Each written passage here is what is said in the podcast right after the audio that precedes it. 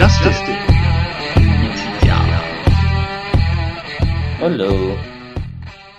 Willkommen, meine Damen und Herren, wieder zu einer neuen Folge von Hashtag The BBB Show mit dem Justin Hallo. und mit mir, euren Herr Lenz. Mitja, Mitja Lenz. Ach, das ist immer wieder komisch.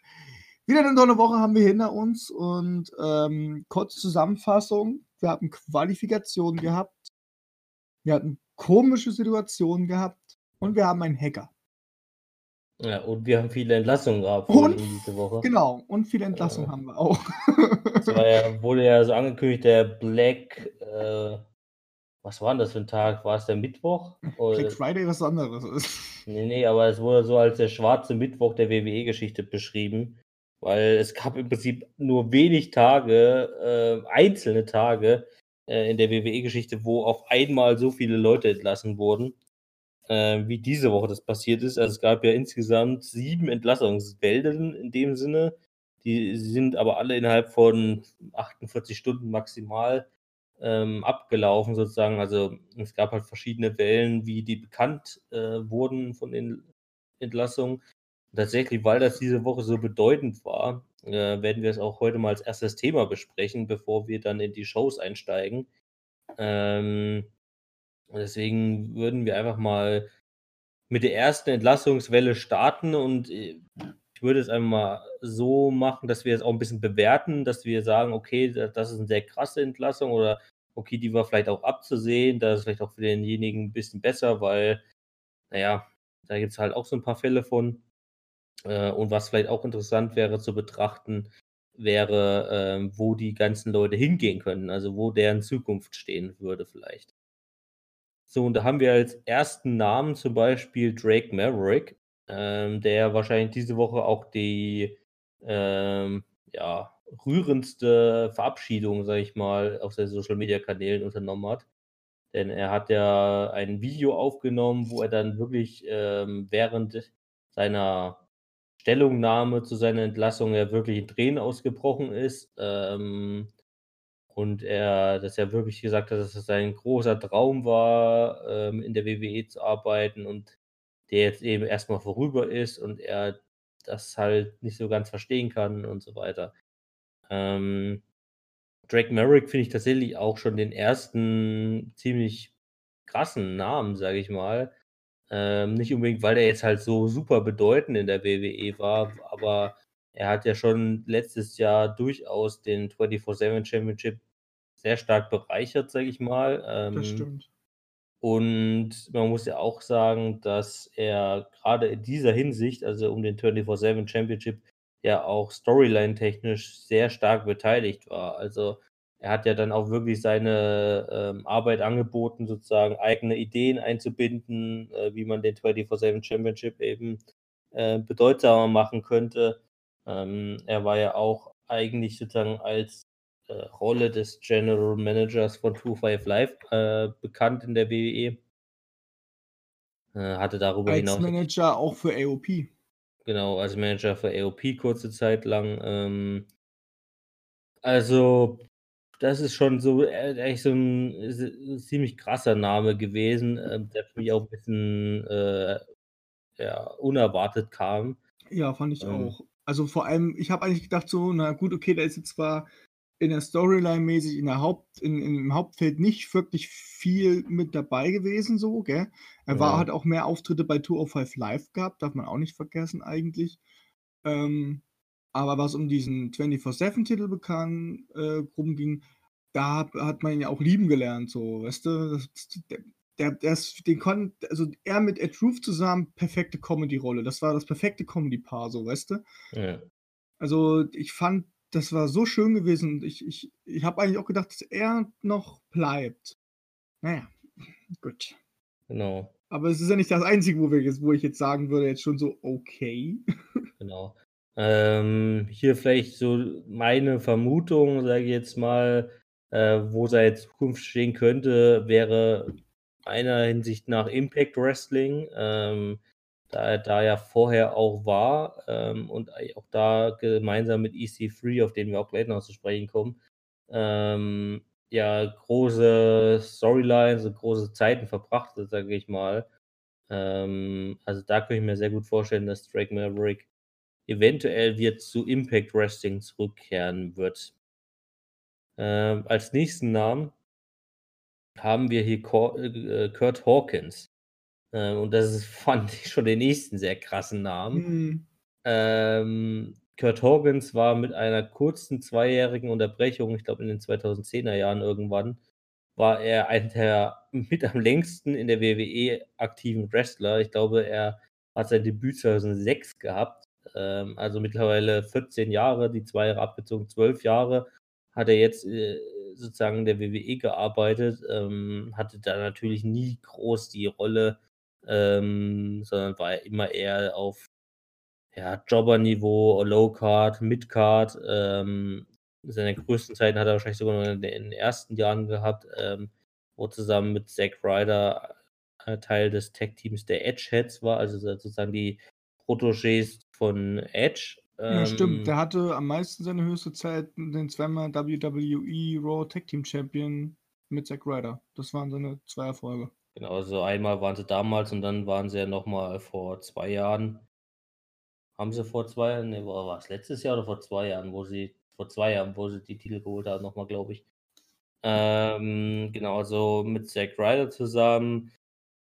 Äh, und in den letzten äh, Monaten ist natürlich auch um ihn nochmal deutlich äh, ruhiger geworden. Ähm, hat man dann nur relativ sporadische Auftritte gesehen, aber trotzdem, ähm, also er hatte durchaus über die Zeit hinweg viele Tag-Team-Partner, also gerade in den 2010er Jahren hat er auch immer mal wieder durchgewechselt. Also er war größtenteils, größtenteils in der Tag-Team-Division aktiv ähm, in seiner WWE-Zeit. Ähm, ja. Schwierig finde ich auch ihn einzuordnen. Also da könnte ich mir ganz gut vorstellen, dass er sogar zu AEW geht. Ähm, oder vielleicht in die äh, Independent-Szene. Ähm, das Ja. wäre die Richtung. Ich glaube nicht, dass es zu Impact geht. Also die groß, also die großen Optionen wären sozusagen eben Independent-Szene, äh, Impact Wrestling, AEW oder nach Japan. Also in dem Fall größten wahrscheinlich dann immer New Japan Pro Wrestling. Das wären so die Optionen, die so bereitstünden, sage ich mal, die am, oder, oder was noch äh, zur Verfügung stünde, wären die ganzen lateinamerikanischen Ligen, also AAA oder diese ganzen Lucha ähm, Wrestling-Ligen, nenne ich sie jetzt mal. Ähm, da kommen wir dann auch noch drauf zu sprechen mit zwei Leuten.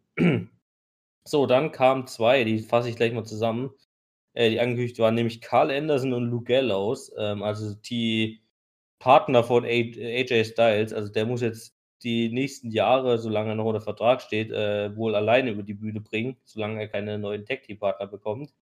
Ähm, Finde ich auch eine sehr krasse Sache gewesen, vor allem wenn man bedenkt, dass sie erst letzten Sommer, glaube ich, einen äh, hochdotierten Vertrag, neuen Vertrag unterschrieben haben. Also äh, letzten Sommer von einem Dreivierteljahr äh, hat die WWE alles versucht, sozusagen, um die beiden noch unter Vertrag zu halten. Äh, ich glaube, die haben jeweils dann eine halbe Million Euro äh, pro Jahr bekommen oder unterschrieben sozusagen.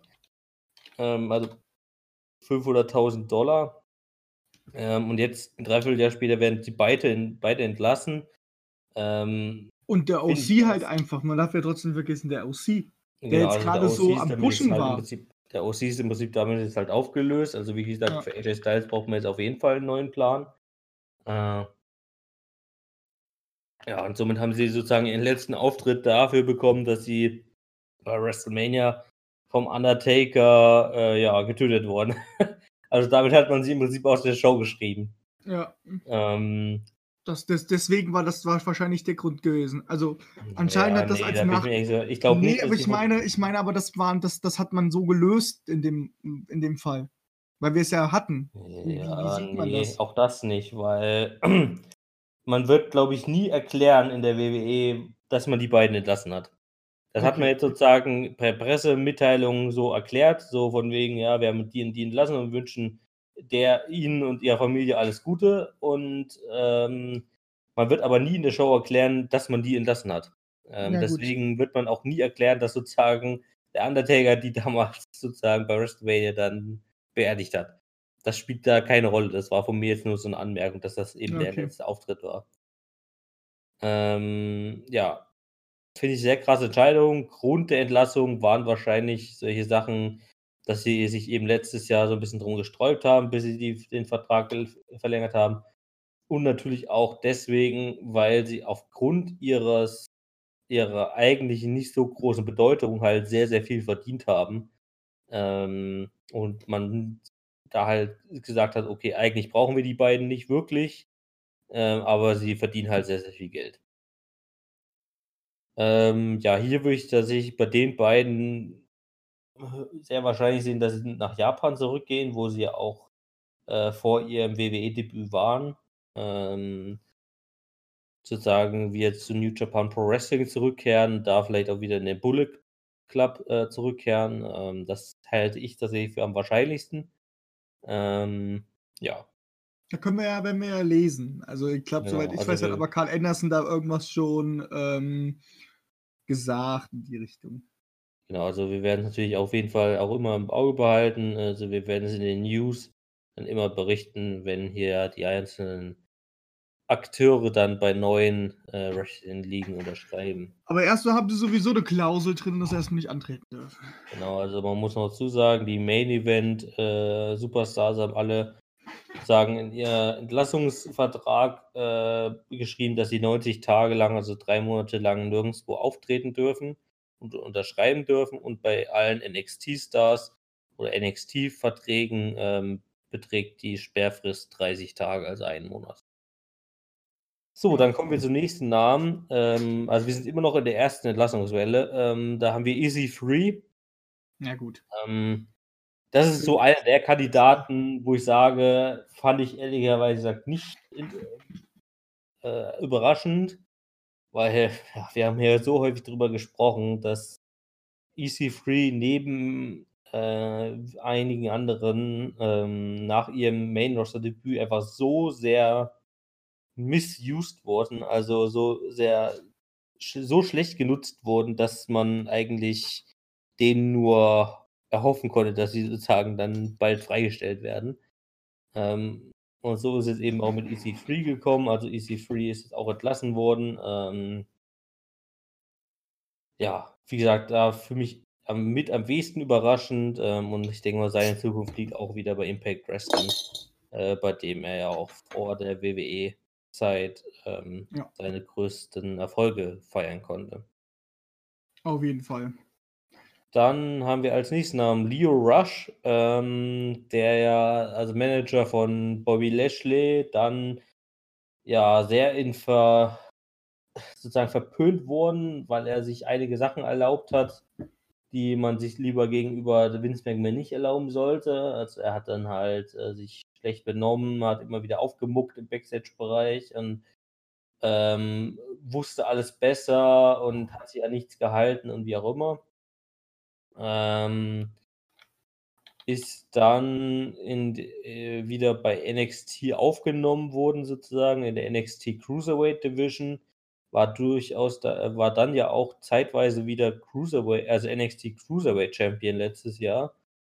Ähm, und wurde jetzt dann doch entlassen. Verstehe ich auch tatsächlich, ähm, warum sozusagen, weil ich glaube, da hat man auch von der WWE-Seite einfach gesagt: „Okay, wenn wir jetzt halt diese Entlassungswelle jetzt durchbrechen, dann entlassen wir halt auch diejenigen, die uns in den letzten Jahren halt äh, ja, Kopfzerbrechen bereitet haben und die uns halt in den letzten Jahren sozusagen eher genervt haben.“ Und dazu zählt halt Lio Rush, der sich eben, äh, oftmals nicht sehr gut äh, verhalten hat, ähm gegenüber WWE-Offiziellen. Und da hat man dann halt auch da die Chance genutzt ähm, ihn sozusagen aus dem Vertrag zu nehmen. Ähm, bei Lio Rush ist tatsächlich auch sehr schwierig zu sagen, wo er unterkommen könnte, Ich ähm, denke, da dass er er in die Independent äh, dass er in die Independence geht. Ich Also, ich glaube glaube nicht, auch, dass also wenn AEW ihn möchte oder so.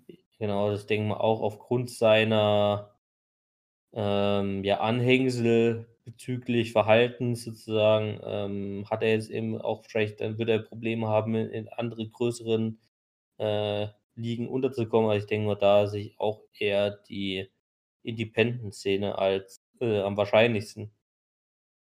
Dann haben wir Eric Young, äh, sozusagen der nächste Fall von, äh, dem EC3 von Main-Roster-Debüt gehabt und dann komplett äh, aus, also komplett versagt.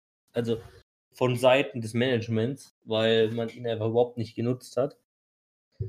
Ähm, ja, ist im Prinzip so der letzte Überbleibsel von Sanity noch gewesen, nachdem Alexander Wolf und Killian Dane beide wieder zu NXT zurückgegangen sind. Ähm, ja, mit Eric Young hat man das eben nicht gemacht. Man hat ihm nicht nochmal die Chance gegeben bei NXT, sondern äh, man hat ihn jetzt dann letztendlich auch entlassen. Hatte sein letztes Match jetzt Anfang des Jahres äh, nochmal. Bei einer Raw-Ausgabe war das, glaube ich. Und Aber glaube, für ihn ist es auch okay, dass er entlassen worden ist. Ich, ja, genau, also das ist glaub mehr Prinzip der identische Fall wie mit Easy Free. Also ich glaube, der wird auch ganz froh sein, sozusagen jetzt einfach seinen Traumberuf eben woanders wieder besser ausfüllen zu können, als jetzt eben einfach nur monatelang zu Hause rumzusitzen. Ähm, ja, aber Eric Young halte ich tatsächlich, ja, also würde ich sagen, entweder Impact Wrestling, da er auch eine lange Zeit verbracht hat, oder AEW könnte ich mir sogar vorstellen, ähm, da er durchaus im gesamten Wrestling-Business durchaus einen großen Namen hat. Ähm, und deswegen könnte ich mir sehr gut vorstellen, wenn der AEW die richtige Idee hat, könnte er vielleicht auch dahin gehen. So, dann Aiden English haben wir noch. Ähm, ja, lange in der Tag Team Division aktiv gewesen und in den letzten Monaten, beziehungsweise auch Jahren, ich glaube ein, zwei Jahre ist dann mittlerweile auch her gewesen, ähm, wo er dann als Kommentator noch eingesetzt wurde von der WWE, weil man sozusagen wrestling-technisch keinen Einsatz mehr für ihn gefunden hat. Dann war er jetzt längere Zeit äh, Kommentator bei 205 Live. Ähm, oder auch bei Pay-Per-Views hat er dann die Matches der, Two, äh, der Cruiserweight Division dann kommentiert. Genau, das war so da seine Rolle in der letzten Zeit. Ähm, ja, und das und der Ru Rusev Day darf man auch nicht mit vergessen. Genau, Da Rusev, also das meine ich eben mit Tag Team. Division dann so, äh, aktiv vorher noch. Ähm, genau. Äh, ja, schwierig. Also man hat sozusagen dann letztendlich von der WWE wahrscheinlich dann auch sozusagen, obwohl man ihn in dem Sinne umgeschult hat, ja, also vom Wrestler zum Kommentator und ihn da ja anscheinend auch nicht so als so schlecht befunden hat, weil er ja durchaus sozusagen auch längere Zeit jetzt aktiv war als Kommentator. Aber anscheinend war ihm dann, dann doch nicht so wichtig, dass man ihn hätte behalten wollen. Ja Ähm, gut, ich meine, er war auch bei 205 Live. Wer weiß, was jetzt mit 205 Live passiert. Da waren ja auch schon mehrere ähm, Gespräche, dass man das ja auch nicht mehr weiter produzieren möchte und so. Ja. Ähm, ja, in Englisch hat sich glaube ich auch selbst schon ein bisschen drüber geäußert, dass er ähm, sich sozusagen sowohl vorstellen könnte, eben als Kommentator als auch als aktiver Wrestler zu arbeiten in zukünftigen Jobs. Da hat Oder auch Spaß dran gefunden. Genau, und ähm, wodurch es ja sozusagen um seine Persona attraktiver macht, weil sozusagen dann Wrestling-Ligen sagen können, okay, wir wollen dich so oder so einsetzen. Ähm, wenn er da zwei Optionen anbietet, ist das ja besser, als wenn man nur eine Option anbietet. Ähm, ja, hier finde ich es tatsächlich auch schwierig einzuschätzen. Ähm, es kommt dann halt wirklich komplett drauf an, als was er letztendlich eingesetzt wird. Also, wenn er als Wrestler ist, wahrscheinlich eher Independent-Szene oder vielleicht auch Impact Wrestling, das weiß ich aber gesagt Aber nicht. dann halt auch ein komplett neu aufgezogen. Ich glaube nicht, dass er dann als Aiden English auftritt. Nee, nee, also die Namen dürfen sie eh alle nicht verwenden. Die sind Ja, ja gut, man weiß, äh, naja gut, manche. Es sind eher ihre echten Namen, aber das ist ja in den allerwenigsten. Fällen der Fall. Ähm, und dann ähm, bei AEW könnte ich es mir auch noch vorstellen, da vielleicht sogar aber eher als Kommentator, da bin ich mir ehrlicherweise nicht sicher, wie da seine Einsatzstelle sein könnte. So, und als letzten Namen der ersten Entlassungswelle haben wir tatsächlich nochmal einen großen Namen gehabt, ähm, den ich sehr, sehr, sehr, sehr überraschend fand. Vielleicht sogar den überraschendsten der ganzen Liste bisher, nämlich Heath Slater. Ja. Ähm, Da habe ich mich auch gewundert. auch schon Ewigkeiten, ich glaube fast seit zehn Jahren auch in der WWE, damals noch Teil, also er ist in die WWE sozusagen ins Main Roster damals gekommen mit den NXT, ähm, ja, Daily Soap Shows sozusagen. Also NXT war ja in den ersten Jahren so eine Art Casting Show, ähm, wo Woche für Woche dann die Superstars irgendwelche Challenges äh, machen mussten am Ende von weiß zwölf Wochen oder so, wurde dann halt äh, so immer wieder aussortiert und dann am Ende wurde eben der Sieger gewählt. Ähm, und in irgendeiner der ersten Staffeln war da auch Heath Slater dabei, der dann damals äh, gemeinsam mit Wade Barrett dann den, wie hieß diese Gruppierung nochmal? Ähm, Nexus. Ähm, diese große Gruppierung aus den ganzen NXT-Superstars gemacht hat. Danach gab es dann noch die zweite größere Gruppierung, äh, The Core. Ähm, ja, und danach ist Heath Slater größtenteils in die Tag Team Division übergegangen mit 3MB damals, mit Rhino. Äh, ja, genau, das war ja das mit Rhino, war ja dann das, wo er ein bisschen mehr im Fokus ist. Ich sehe jetzt gerade, er hat dreimal ja. den WWE Tag Team Champion äh, gewonnen mit Justin ja. Gabriel und einmal Justin den. Gabriel war mit Nexus und genau. einmal mit, mit Rhino. Rhino. Und das war ja das Ding, wo er, das war bei so bei, also bei WWE Roster Draft, ähm, das weiß ich ja noch. Da habe ich ja wieder angefangen, Wrestling zu gucken, weil ich es irgendwie auch lustig fand, ne? äh, weil er keinen Vertrag bekommen hat und hat sich ja dann immer bei Raw oder bei SmackDown mit eingemischt. Ja, genau. Um irgendwie einen Titel. Und er durfte mit dran teilnehmen, wenn er einen Titel gewinnt. Und dann hat er mit sich mit Rhino zusammen das Turnier um den WWE SmackDown Tag Team Champion geschmuggelt und hat dadurch ja den Titel gewonnen. Womit ja dann ähm, Heath Slater ja mit ähm, Rhino ja mit einer von starken Persönlichkeiten geworden sind. Ich meine, die wurden ja richtig hart gefeiert und werden sie ja auch immer noch. Ähm, ja. Auch wenn sie in den WWE-Shows nicht mehr so, also wo sie beide in den WWE-Shows nicht mehr so präsent waren, wurden die ja trotzdem immer noch gefeiert von ihren Fans, egal wie. Ähm, und ich meine, Alter, jetzt ist Heath Slater raus, er hat Kinder. Ja, das Ding ist natürlich, also man muss es ja mal ganz lustigerweise so betrachten. Heath Slater ist der letzte äh, von äh, ist der letzte von 3MB, der jetzt entlassen wurde. Ja. Also rein theoretisch, wenn er die gleiche, äh, sozusagen den gleichen Ablauf unternimmt wie Drew McIntyre und Jinder Mahal, wird er jetzt entlassen, kommt nächstes Jahr mit Muskeln bepackt wieder und gewinnt dann den WWE Championship. Ja. Weil, also man muss ja wirklich bedenken, ja, du hattest damals, was war, war das 2013, 14, 15, irgendwie so ist in der Dreh rum, gab es 3MB, ja, also die Three-Man Three -Man Band ähm, aus Slater, Drew McIntyre und Jinder Mahal. Das war so eine der goofiesten, also eine der idiotischsten Stables überhaupt, ja. Also das waren so die richtigen Idioten. Und da hätte keiner mehr damit, also wirklich keiner hätte damit gerechnet, dass aus einem der drei noch irgendwas wird. ähm, und dann wurden Jinder Mahal und Drew McIntyre, ich glaube, so relativ zeitgleich entlassen. Äh, als erstes ist dann Jinder Mahal zurückgekehrt, Muskel ja. ähm, und hatte die WWE Championship damals gewonnen. 2016 war das, ja. glaube ich. Der ist aber auch jetzt nicht mehr so präsent. Ja, klar, nee, mittlerweile, aber er hat trotzdem damals den WWE Championship WWE gewonnen, was gewonnen, kein ja. Schwein auch nur ansatzweise erwartet hätte. Wo er damit Randy Orton nachher noch eine lange Fete hatte. Das war ja auch nicht. So, und dann äh, jetzt natürlich das prominenteste Beispiel aktuell ist eben Drew McIntyre, der ja auch entlassen wurde damals, äh, dann nach zwei Jahren, glaube ich, wieder zurückgekommen ist. Dann hat er ja erstmal seine, seinen Stint bei NXT nochmal gehabt. Ähm, und jetzt eben im Main Roster und ist jetzt der aktuelle WWE-Champion, ja. Also auch körperliche Transformation gehabt, ähnlich wie Jinder Mahal. Also die waren ja beide vorher auch eher so, wie Heath Slater jetzt aussieht. Ähm, also durchaus halbwegs sportlich, aber jetzt halt nicht so muskeltechnisch da. Und sind dann beide halt sehr stark verändert auch wieder zurückgekommen. Und ganz ehrlich, bei Heath Slater würde ich, das ist einer derjenigen neben Kurt Hawkins und neben einem, der gleich noch kommt, Zack Ryder nämlich, äh, würde ich, das sind die drei Leute, von denen ich am meisten erwarte, dass die wieder zurückkommen in die WWE. Ähm, sozusagen jetzt nach Corona irgendwann, nachdem es sich alles wieder entspannt hat und die WWE auch Leute wieder einstellt, kann ich mir sehr gut vorstellen, dass die drei auch wieder eingestellt werden. Ja, äh, weil, weil die einfach so bedeutend und auch teilweise Publikumslieblinge sind. Und ich glaube, äh, obwohl sie nie große Stars waren.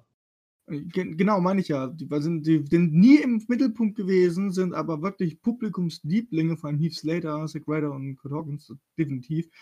Ähm, und ich glaube auch, dass WWE alles dafür tun wird, um diese drei wieder danach wieder zurückzuholen. Nur jetzt gerade nur entlassen wegen Corona halt. Genau. Ja gut, kann man nur da dazu ein Thema ist das ist ein anderes Thema, warum man wieso und weshalb halt, gell, aber Ja, da kommen wir ganz am Ende noch drauf zu sprechen, aber, ähm, das Ding ist, äh, das ist halt trotzdem würde ich's aber trotzdem cool finden, wenn Heath Slater wieder zurückkommt an den WWE-Titel immer. Na ja, Heath allem Miller bin ich heißt mal er ja gespannt echt, darf man auch wie nicht vergessen. Slater muskelbepackt aussieht. Ja, gut, das Ähm, so, ähm, dann gab's in der ersten Entlassungswelle letztendlich noch einen, der wirklich entlassen wurde, nämlich Kurt Angle, ähm, der ja zuletzt noch als Produzent gearbeitet hat, ähm, aber nun wirklich, sagen wir mal, auch dann entlassen wurde, weil man da wahrscheinlich jetzt auch nicht so große Ergebnisse jetzt verbuchen konnte unter seiner Produktionsarbeit. Ähm, ja, zuletzt natürlich noch bekannt als General Manager von Raw, ähm, dann mit seinen Auftritten noch mit Ronda Rousey bei WrestleMania vor 2 Jahren und natürlich noch ein paar andere Fäden gegen, äh, äh, äh, wie heißt er? Äh, King Corbin, also wie hieß er Ja. damals? Hatte ihn ja dazu gebracht, dass King Corbin jetzt da ist, wo er jetzt ist. Ähm, genau. Und dann gab es eben noch einige andere, also zu ja, zu, äh, Heath Slater kann ich überhaupt nicht einschätzen, wo der unterkommen wird, ähm, und Kurt Angle könnte ich mir ganz gut vorstellen, dass er zu AEW auch als Produzent geht. Nö, ich glaube, der AEW könnte aber aber ich da kann mir auch gut vorstellen, dass er jetzt erst mal sagt: „Nö.“ Ja, das kann ich mir auch bei Kurt Angle gut vorstellen, dass der vielleicht auch erst mal nichts mehr macht. So, und dann gab's noch einige andere Road Agents und Produzenten, die allerdings, äh, nicht ganz entlassen, sondern eher beurlaubt wurden, so zumindest Berichten zufolge. Und das ist einmal Shane Helms, der dürfte, glaube ich, der Hurricane sein, äh, besser bekannt, Shane Helms. Dann Fit Finlay, ähm, ja auch aus seiner damals aktiven Zeit noch sehr gut bekannt, aus den 2000ern. Dann Mike Rotunda, auch bekannt als IRS aus den 90ern und 80ern, ich glaube eher 90ern. Ähm, auch lang ausgesprochen, einer der besten Namen, die es über überhaupt gab, Irwin R. Schyster. Ähm, wie man auf den Namen damals gekommen ist, weiß ich immer bisher noch nicht, deswegen hat man den auch schon irgendwann abgekürzt in IRS.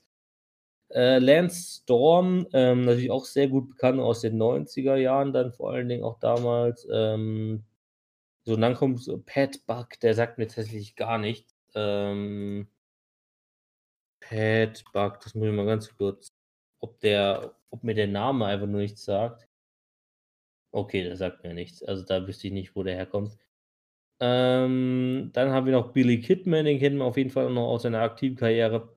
Sean Daivari, das ist der Bruder vom Cruiserweight, ähm, Daivari. Ähm, denn ich glaube, der ist auch aktuell noch in der Cruiserweight Division. Dann noch Scott Armstrong, der ehemalige Referee, der damals dann zum Ende seiner Ringrichterkarriere ja noch mal für Aufsehen gesorgt hat, dass er dann ja sozusagen der Ringrichter der Authority war und immer mal wieder Triple H und Randy Orton und so was ausgeholfen hat und, äh, Seth Rollins.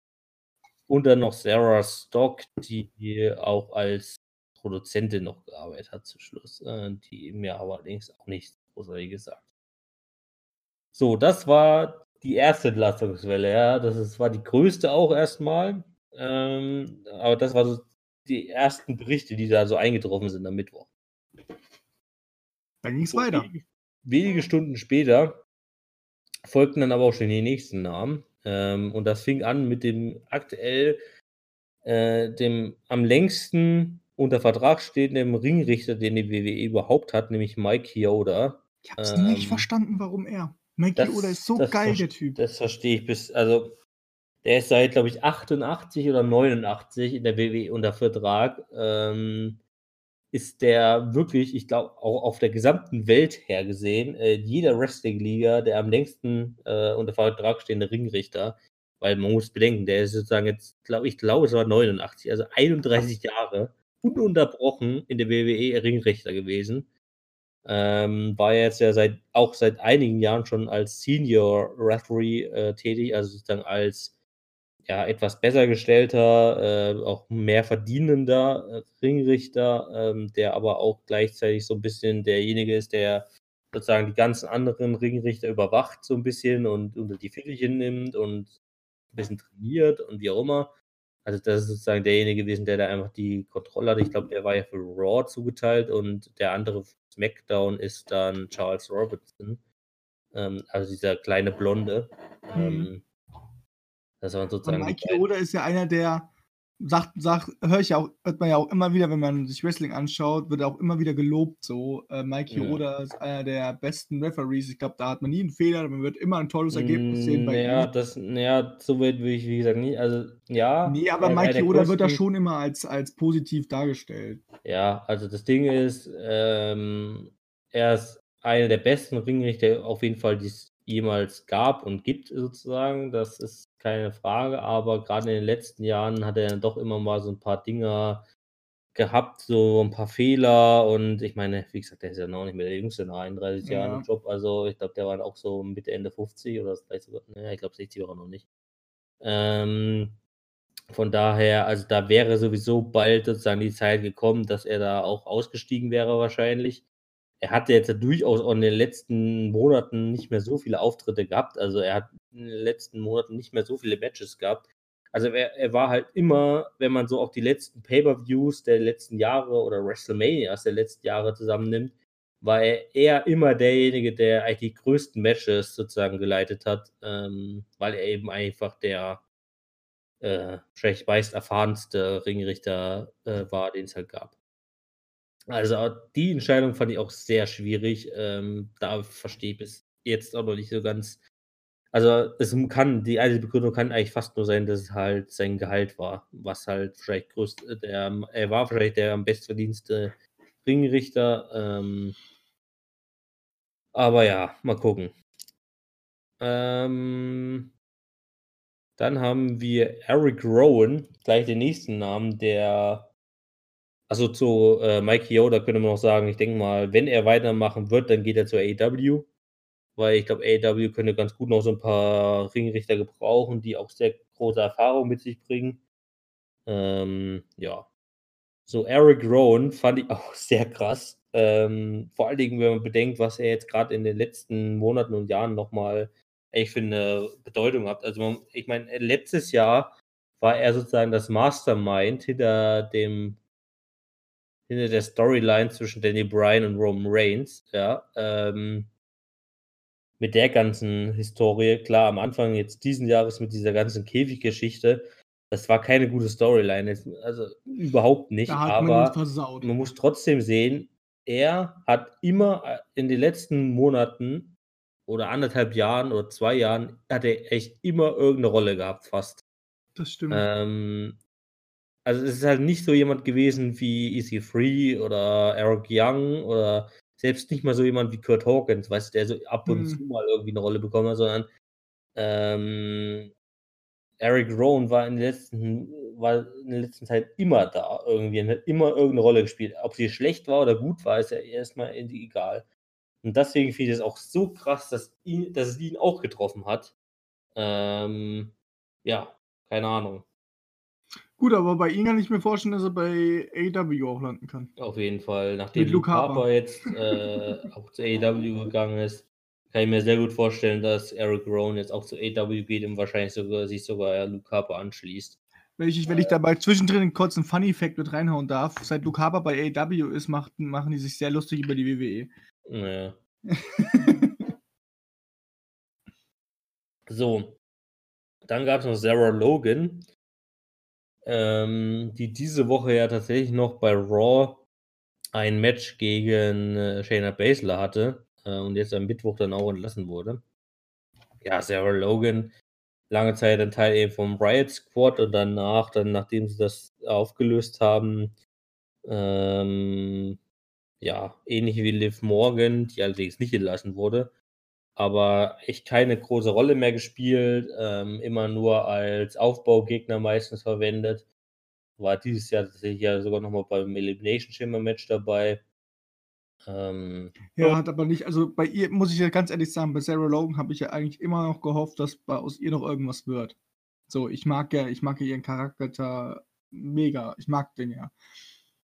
Ähm, aber da kam nie was. Wo wir auch hier in Erfurt waren, ähm, wo ich bei WWE Live war, war, hatte sie ja auch einen Auftritt gehabt. Ich fand ihn so geil, ge- also der war so geil und ich fand ihn so cool, dass ich da halt fand, dass, dass sie eigentlich aus meiner Sicht einen Push verdient hat. Äh, ja, aber auf der anderen Seite muss ich jetzt sagen, ist, glaube ich, auch das für Sarah Logan ein gutes Ding, dass sie jetzt entlassen worden ist. Aber ob sie bei AW landet, kann ich mir ja weniger vorstellen. Ich denke mir ja, dass er bei Impact Wrestling landet. Oder in der Ja, es kommt so ein bisschen darauf an, was sozusagen die A AEW mit seiner Women's Division plant. Die ist ja auch noch nicht allzu groß, sage ich jetzt mal. Ähm ja, also das Ding ist natürlich also ich hätte tatsächlich jetzt seit diesem Anfang des Jahres hätte ich tatsächlich noch gedacht: „Oh, jetzt könnte vielleicht mal das Jahr von Sarah Logan kommen.“ Ähm, weil sie ja wirklich mal also vorher letztes Jahr wurde sie ja im Prinzip gar nicht mehr eingesetzt und jetzt seit Anfang des Jahres hat sie durchaus immer mal wieder sporadische Auftritte bekommen.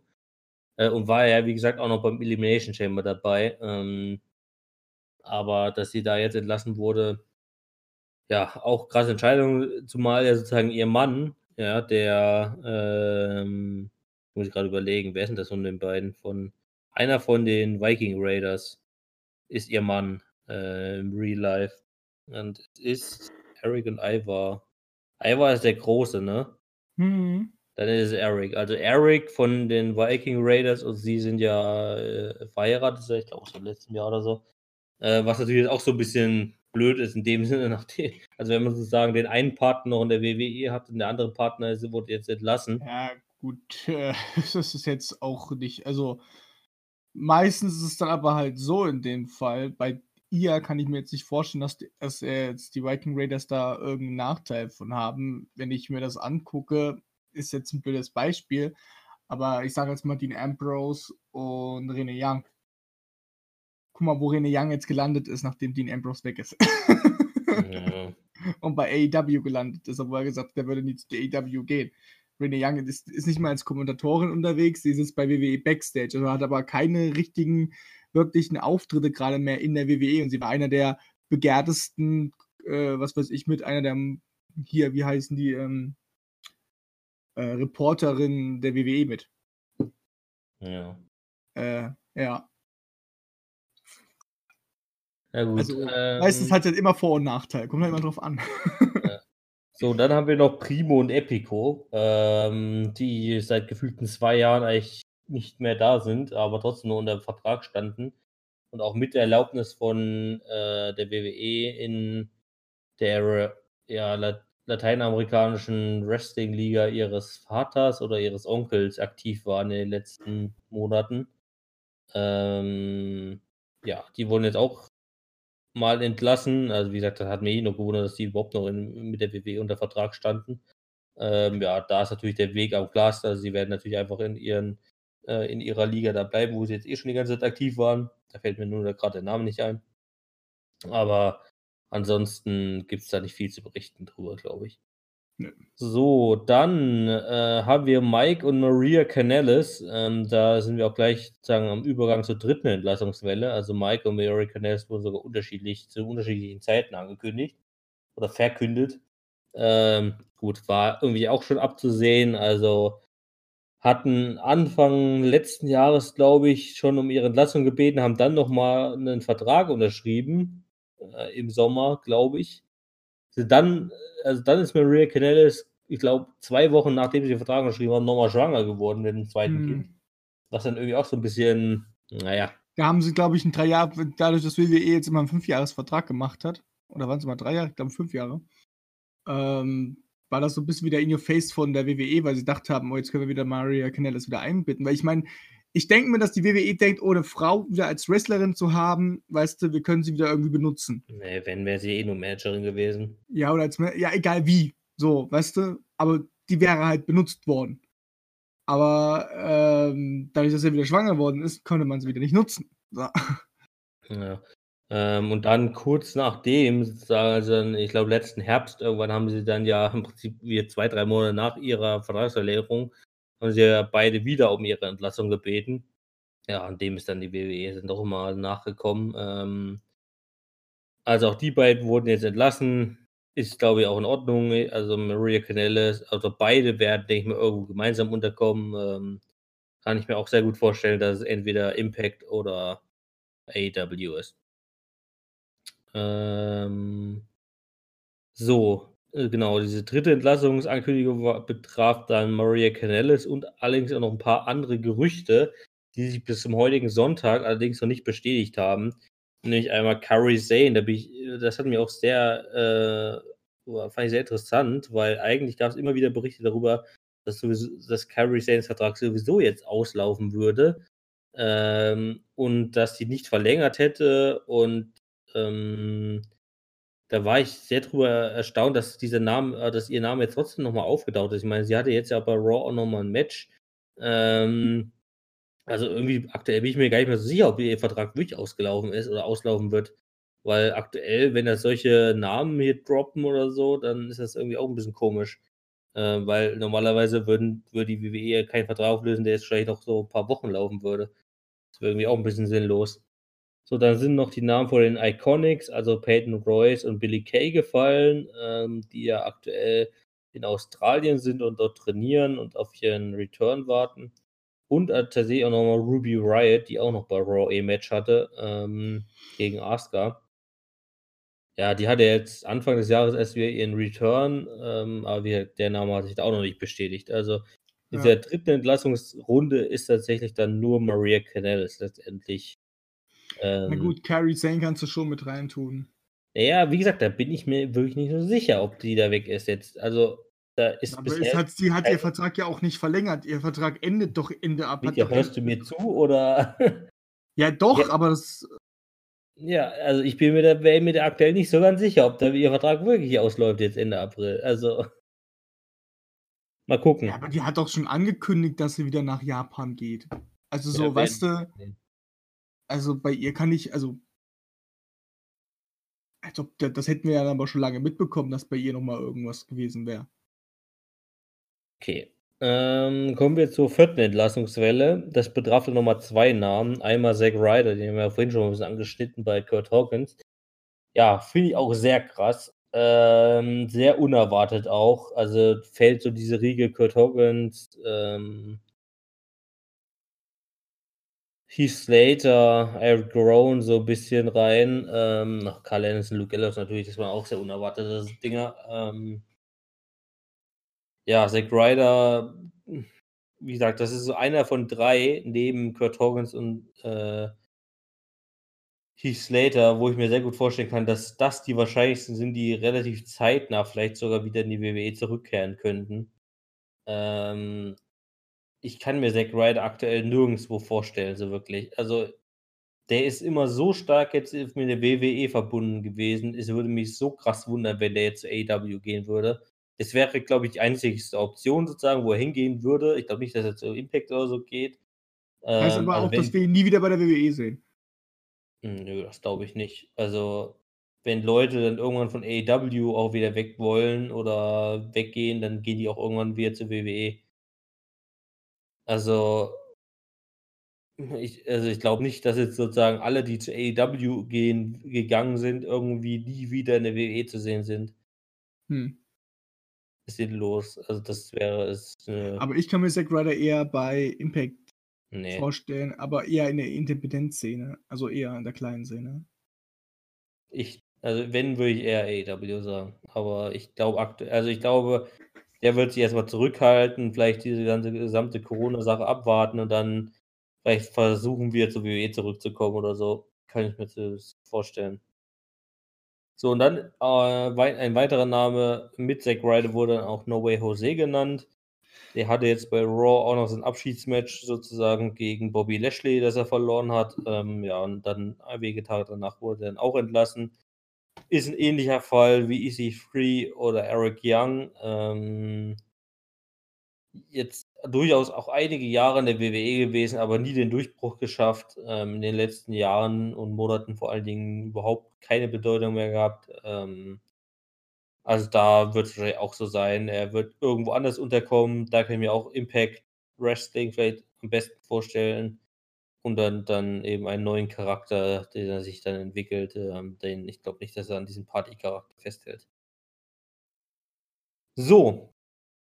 Und jetzt in der fünften Runde, auch in der letzten Main-Roster-Entlassungsrunde sozusagen, gab es wahrscheinlich den größten Namen, äh, der da entlassen wurde, mit Rusev, äh, der tatsächlich aber, finde ich, nicht überraschend war, weil Das hat sich eben seit Anfang des Jahres vor allen Dingen auch angekündigt. Ähm, Rusev, dessen Vertrag, glaube ich, dieses Jahr auch ausgelaufen wäre. Ich glaube, im Herbst oder so äh, wäre der Vertrag ausgelaufen.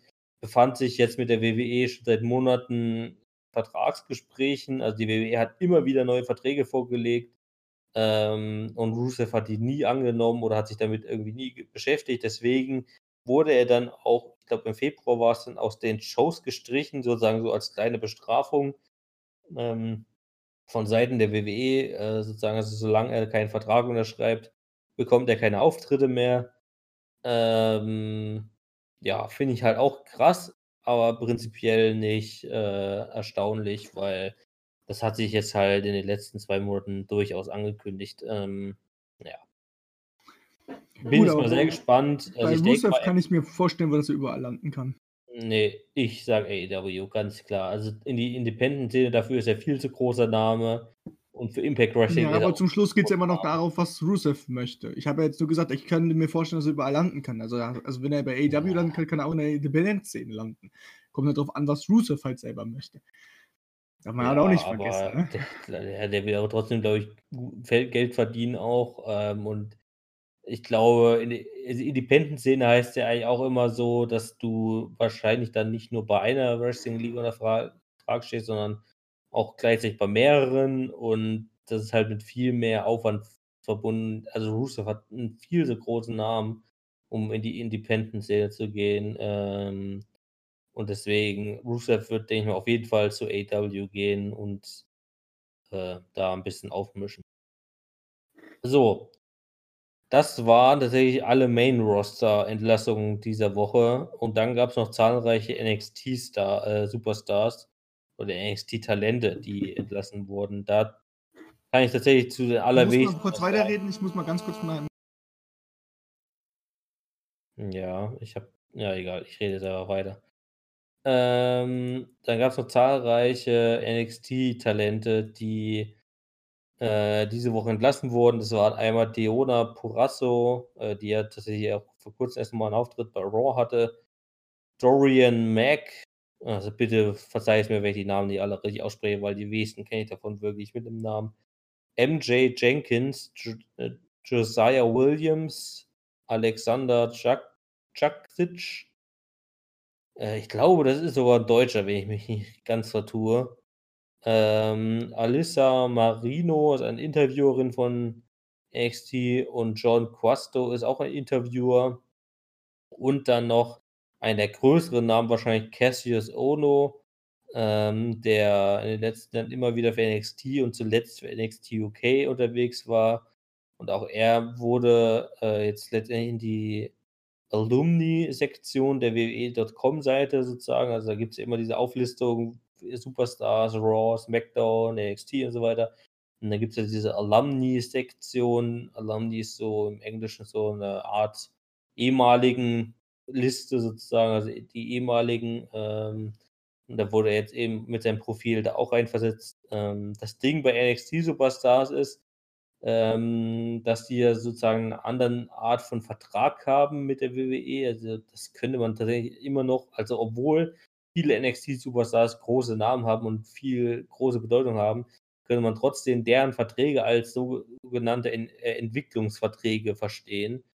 Ähm, und die WWE muss tatsächlich, also kündigt tatsächlich offiziell nur äh, Main-Roster-Entlassungen an und alle NXT-Superstars, die jetzt diese Woche entlassen wurden, deren Namen ich jetzt auch gerade alle aufzähle, ähm, das sind alles nur Vermutungen nach Aussagen der jeweiligen Wrestler, nach, Aussa äh, nach ja, Social Media Sachen oder so, also weil die WWE muss keine NXT-Entlassung bekannt geben, weil das sozusagen andere vertragsrechtliche Sachen sind. Also das sind halt keine solchen Verträge. Also sind das quasi jetzt Entlassungen, die vielleicht sind.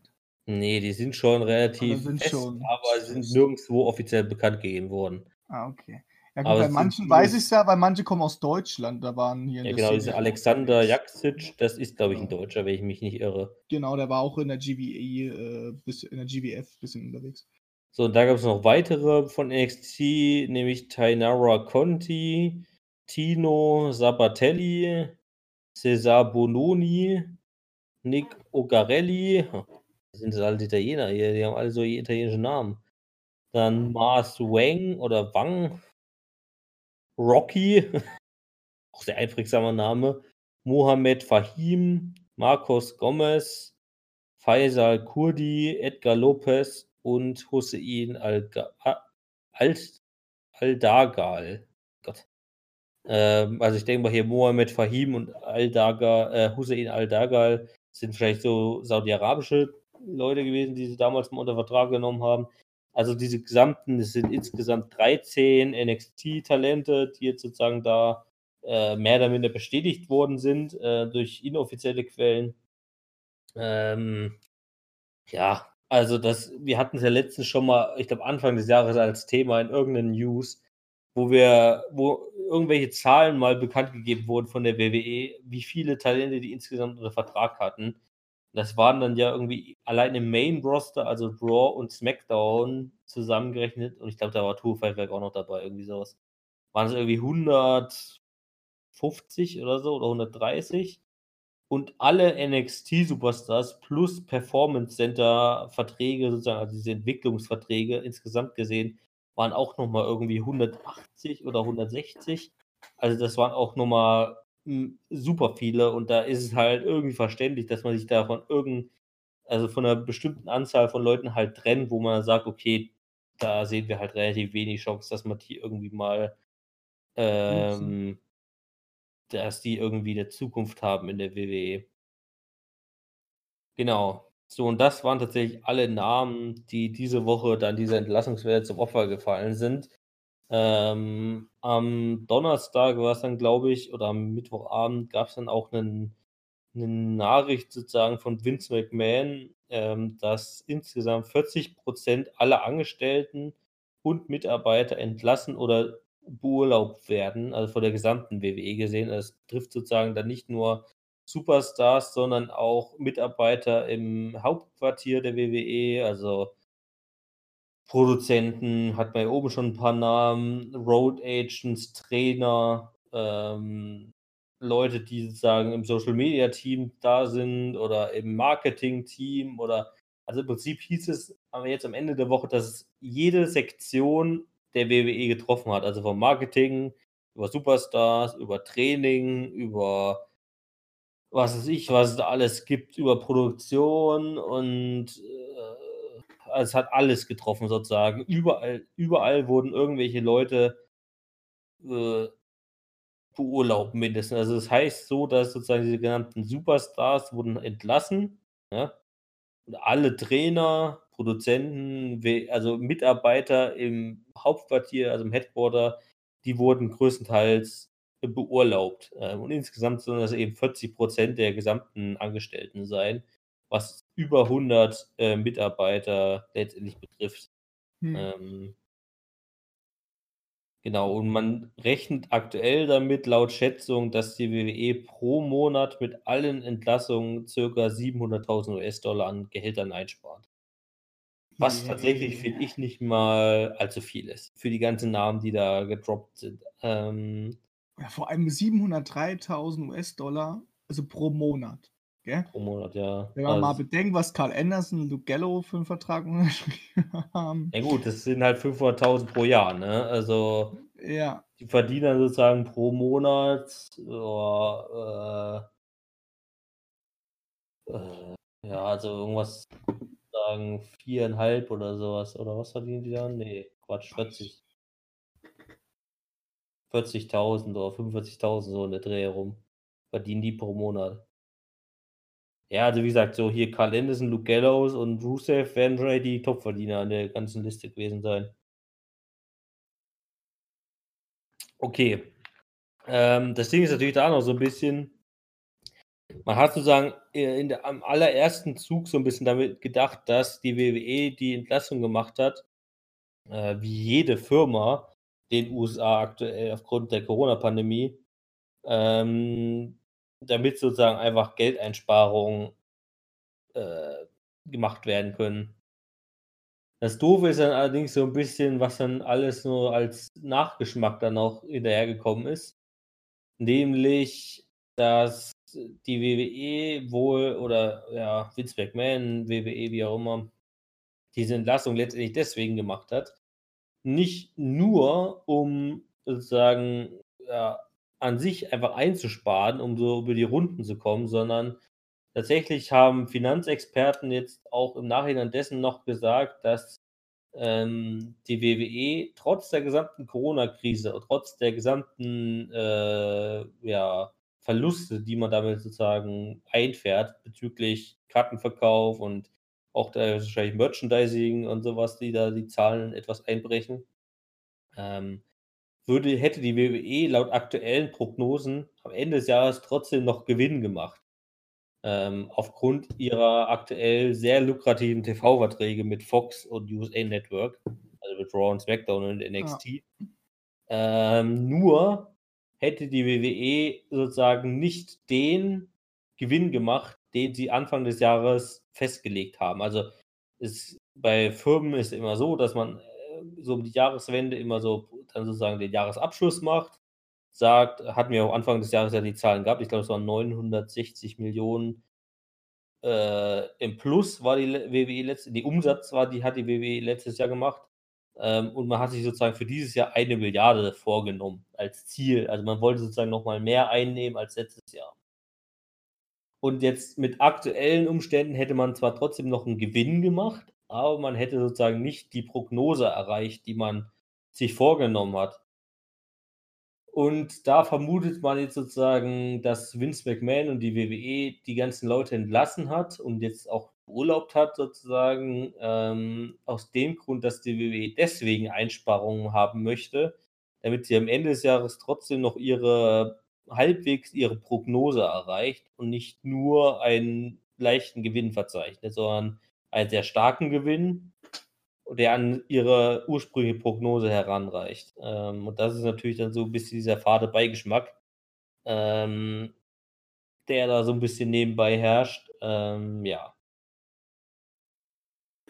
Wie gesagt, also man ja, kann diese Entlassung jetzt halt sehr kontrovers betrachten, sehr kritisch betrachten. Also rein theoretisch wären diese Entlassungen und diese Beurlaubung alle nicht nötig gewesen, äh, wenn man sozusagen einen leichten Gewinn trotzdem am Ende des Jahres in Kauf genommen hätte, aber keinen Rekordeinnahme. Ähm, Oder beziehungsweise, äh, wenn einfach mal der Chairman einfach mal sich auf sein Geld, was er persönlich hat, auch einfach verzichtet hätte. Ja, oder so. Aber das wird nie eine Sau machen. Okay, so, das war's erstmal mit den ganzen gesamten Entlassungen. Deswegen würde ich jetzt auch, weil das eine, ein großer Teil war und wir viel darüber geredet haben, würde ich jetzt erstmal sagen, wir machen eine kurze Pause, hören uns dann gleich mit Raw und SmackDown wieder und machen dann danach noch die restlichen News heute. Dann bis gleich. Bis gleich. Willkommen wieder aus der Pause zurück, nachdem wir alle Entlassungen entlassen haben. Machen wir jetzt weiter mit Raw und SmackDown. Denn da ist was genau. passiert. Genau. Und zwar, ich glaube, wir fangen sogar an mit Raw. Nee, wir fangen gar nicht an mit Raw, denn wir machen es heute bis. Wir gehen erstmal die Qualifikation durch, nämlich Money in the Bank ist ja bald.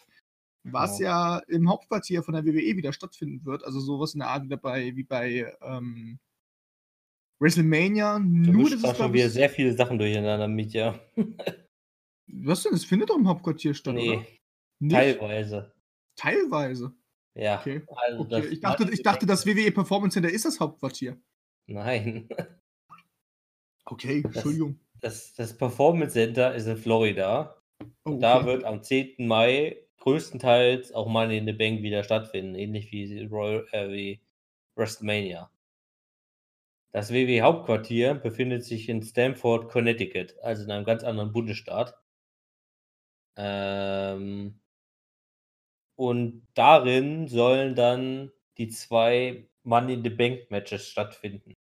Was dieses Jahr auch zum ersten Mal keine Money in the Bank Ladder Matches sind, sondern in den beiden Money in the Bank Matches soll es laut aktuellen Aussagen darum gehen, dass die Leute, die sich jetzt in den kommenden Wochen qualifiziert haben, im Erdgeschoss des WWE Hauptquartiers starten sich dann drei Etagen nach oben kämpfen müssen und letztendlich den Koffer, also den Money in the Bank Koffer, auf dem Dach des Hauptquartieres vorfinden werden. Und wer als erstes sozusagen vom Erdgeschoss auf das Dach gelangt ähm, und sich da den Koffer schnappen kann, hat dann ist dann Mr. oder Mrs. Money in the Bank. Das ist die richtige Information. Okay, ich muss mir ganz kurz das Hauptquartier angucken von der WWE. Ja, das ist so ein Glasgebäude, glaube ich. WWE HQ. Ich gebe es gerade auch ein. Also heißt es, die beginnen unten und betteln Die sich beginnen hoch. unten in der Lobby und dann müssen sie sich oben auf das Dach vorkämpfen, wo das große WWE-Logo und die Flaggen hängen. Ja, gut, ne? Sieht ja gar nicht so scheiße aus. So, das ist der Plan. So, Das noch wird aber definitiv, kann ich mir gleich vorstellen, das wird definitiv nicht live gemacht. Nee, die wurden diese Woche schon aufgezeichnet. Echt? Ja. Diese Oh, beiden Money in the Bank Matches, obwohl sozusagen in den aktuellen Raw-Ausgaben und SmackDown-Ausgaben noch nicht alle äh, Qualifikanten bekannt gegeben wurden, weil die alle. Obwohl das als Live-Sendung gemacht wird. Haben sie die beiden ähm, Money in the Bank Matches diese Woche schon aufgezeichnet. Okay, krass. Okay, Also, die wissen natürlich schon vorher selber, wer letztlich letztendlich qualifizieren wird. Und diese Leute haben dann im Prinzipiell auch sozusagen jetzt schon dieses Match äh, aufgenommen. Also rein theoretisch, manche von denen haben zuerst das Money in the Bank Match gemacht, bevor sie sich qualifiziert haben. Wenn man es mal so betrachtet. hört sich ganz schön doof an. Ja. Ja, ihr seid dabei, aber ihr habt euch, ihr habt euch noch nicht qualifiziert. ja gut, es ist halt, wir reden ja von WWE, ist man alles ähm, inszeniert, von daher. Aber ähm, weißt du, was das Lustige an der ganzen Sache ist? Ich habe mir ja schon immer gewünscht, ein Wrestling-Match in einem Kaufhaus oder irgendwie so, weißt du, also nicht wirklich in einem Ring, sondern so in, in irgendwie in, in, in einem Gebäude. So. Mhm. Und ich habe aber immer schon gedacht, auch so ein Hausmatch wäre halt mal geil. Und ich glaube, sowas in der Art wird es ja dann, wenn sie es im Headquarter machen. Und der Koffer ist dann ganz oben. Mal gucken, wie Ja, viele aber- Leute vom Haus runterfallen. Ich wette mit dir, dass da Ja. WWE irgendwas damit reingetan hat. Ja, bestimmt wird einer aus Haus 30 Meter äh, hohen Dach runterstürzen und sterben mit dir. Wird ganz bestimmt passieren. Auf, auf eine Matte, auf eine ganz Ja. dicke Matte. Ey, wir reden von WWE, ja? Ja, aber keiner überlebt den Fall aus 30 Metern, egal wo er auch mal runterfällt, Alter. Mal gucken. So. ähm, Ja, Genau. und, und, und wie sie es halt machen. Also ich bin schon gespannt drauf, aber so ein bisschen bin ich trotzdem so ein bisschen, warum? ich so. bin da sehr skeptisch darüber. Ja, ich- Also, ich auch. Ding- also, also ich, ich entweder, freue mich, aber hm. also entweder wird das ganz unterhaltsam und ganz lustig, oder es wird so richtig langweilig, weil es wieder so eine halbe Stunde geht oder so und die sich dann da ewig durch irgendwelche Gänge durchkämpfen, wo nichts passiert eigentlich. So ist wie Edge gegen Randy Orton. Ja, wir werden dann wahrscheinlich gleichzeitig dann wieder so eine Tour durch, die, durch das Hauptquartier von der WWE bekommen. So wie wir es bei Edge gegen Randy Orton im Performance Ich, Center ich gesehen glaube, die machen diese Matches gar nicht deswegen, weil sie unbedingt Orte brauchen, um das ein bisschen spektakulärer zu füllen. Die machen das eigentlich nur, um mal ganz kurz für uns eine Rundführung zu machen, kostenlos, weil sich das so viele Menschen schon gewünscht haben. haben. Das Lustige ist dann bei lustig Money in the ich's- Ja, lustig fände ich es tatsächlich, wenn es irgendwie, wenn sich so, es sind ja insgesamt sechs Leute, drei von Raw und drei von SmackDown jeweils bei Männern und Frauen. Ähm, lustig fände ich es ja, wenn sich so fünf Leute so eine Treppe hochprügeln und einer fährt einfach mit dem Fahrstuhl hoch. Das fände ich schon sehr lustig da, glaube ich. Da, da wird, Stimmt. Da würde dann so jemand wie Truth reinpassen, der zwar da ja nicht antritt, aber Ja, das wäre ziemlich lustig irgendwie. Ding. Aber Ja, da könnte man den ding. 20, weil zufälligerweise ist F. Drew da und ähm, hier der, ach, wer hat jetzt den 24-7-Titel auch? Wir haben es doch vorhin gehabt noch. Rob Gronkowski. Genau, ist zufällig auch im Headquarter, weißt du, und, und während des Matches holt er sich den 24-7-Titel. Das wäre halt auch lustig noch. ähm, und die campen sich auf dem Büroplatz von Vince McMahon. Ich habe ja schon gesagt, das wünsche ich mir. Ja. Sie stören das Büro von Vince McMahon von Triple H. Das wäre. Das wäre das wär so lustig. Und was ich, was auch vor allem ganz lustig wird, vielleicht, also wie gesagt, ich stehe immer noch so ein bisschen, hm, okay, das könnte vielleicht ganz schön lange werden, mal gucken, wie es ist. Aber du darfst ja nicht vergessen, es treten ja mehrere Leute an. Das heißt, mehrere Kameras sind gleichzeitig unterwegs und die nehmen alle nicht die gleichen. Gänge, die gehen ja alle einen anderen Weg. Wie willst du jemand anderen aufhalten, weiterzulaufen? Ja, das könnte sehr interessant werden. Ich bin mal also gespannt bin ich schon drauf, aber es kann auch echt 'n Flop werden. Mal gucken. Jedenfalls wollen wir da jetzt mit euch am Anfang erst mal die dieswöchigen Qualifying-Matches, ähm, besprechen, beziehungsweise auch die angekündigten Qualifying-Matches. Und da fangen wir jetzt einfach bei Raw an. Da haben wir tatsächlich diese Woche komplett alle Frauen schon, ähm, sozusagen qualifiziert gesehen. Es gab insgesamt 3 Qualifying-Matches, ähm, wo wir dann logischerweise auch 3 Siegerinnen bekommen haben. Und das waren einmal Asuka gegen Ruby Riott, da hat Asuka gewonnen, die sich qualifiziert hat.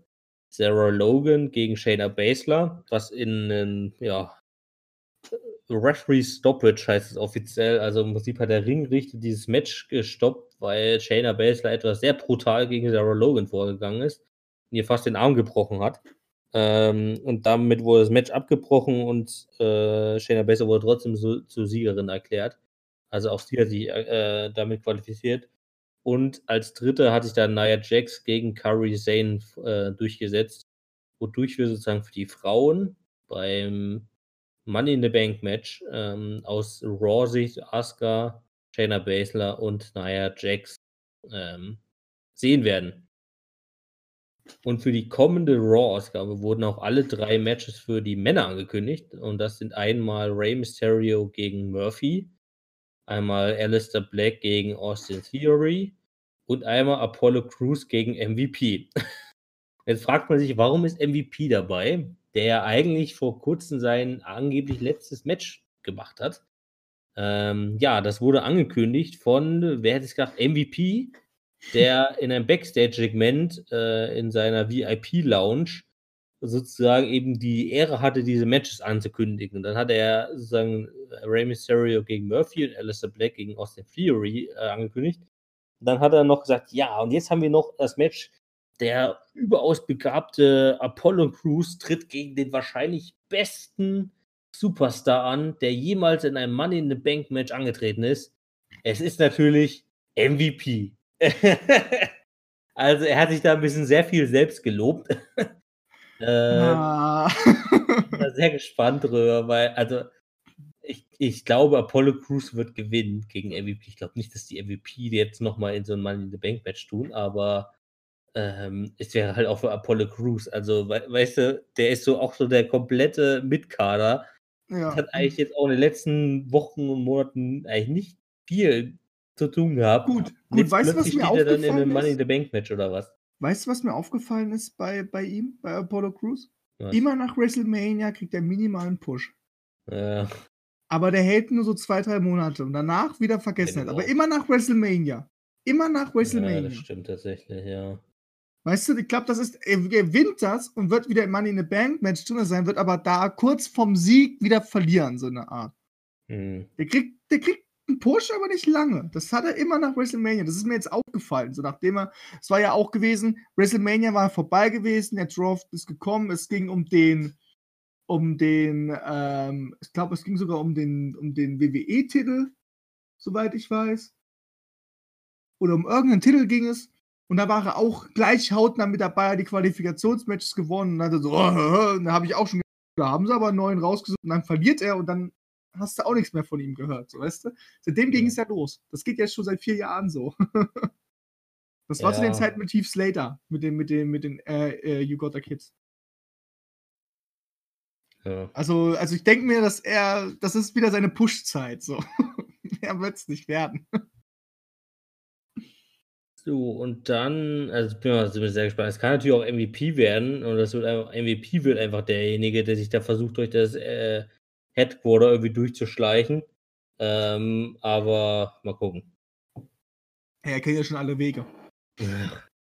Äh, und dann hatten wir jetzt bei SmackDown auch insgesamt 2 Matches, einmal für Frauen und einmal für Männer. Also, die sind nicht so schnell wie die bei Raw gewesen diese Woche. Auf jeden Fall bei den Frauen gab es das Qualifikationsmatch zwischen Dana Brooke und Naomi. Und es hat tatsächlich Dana Brooke gewonnen.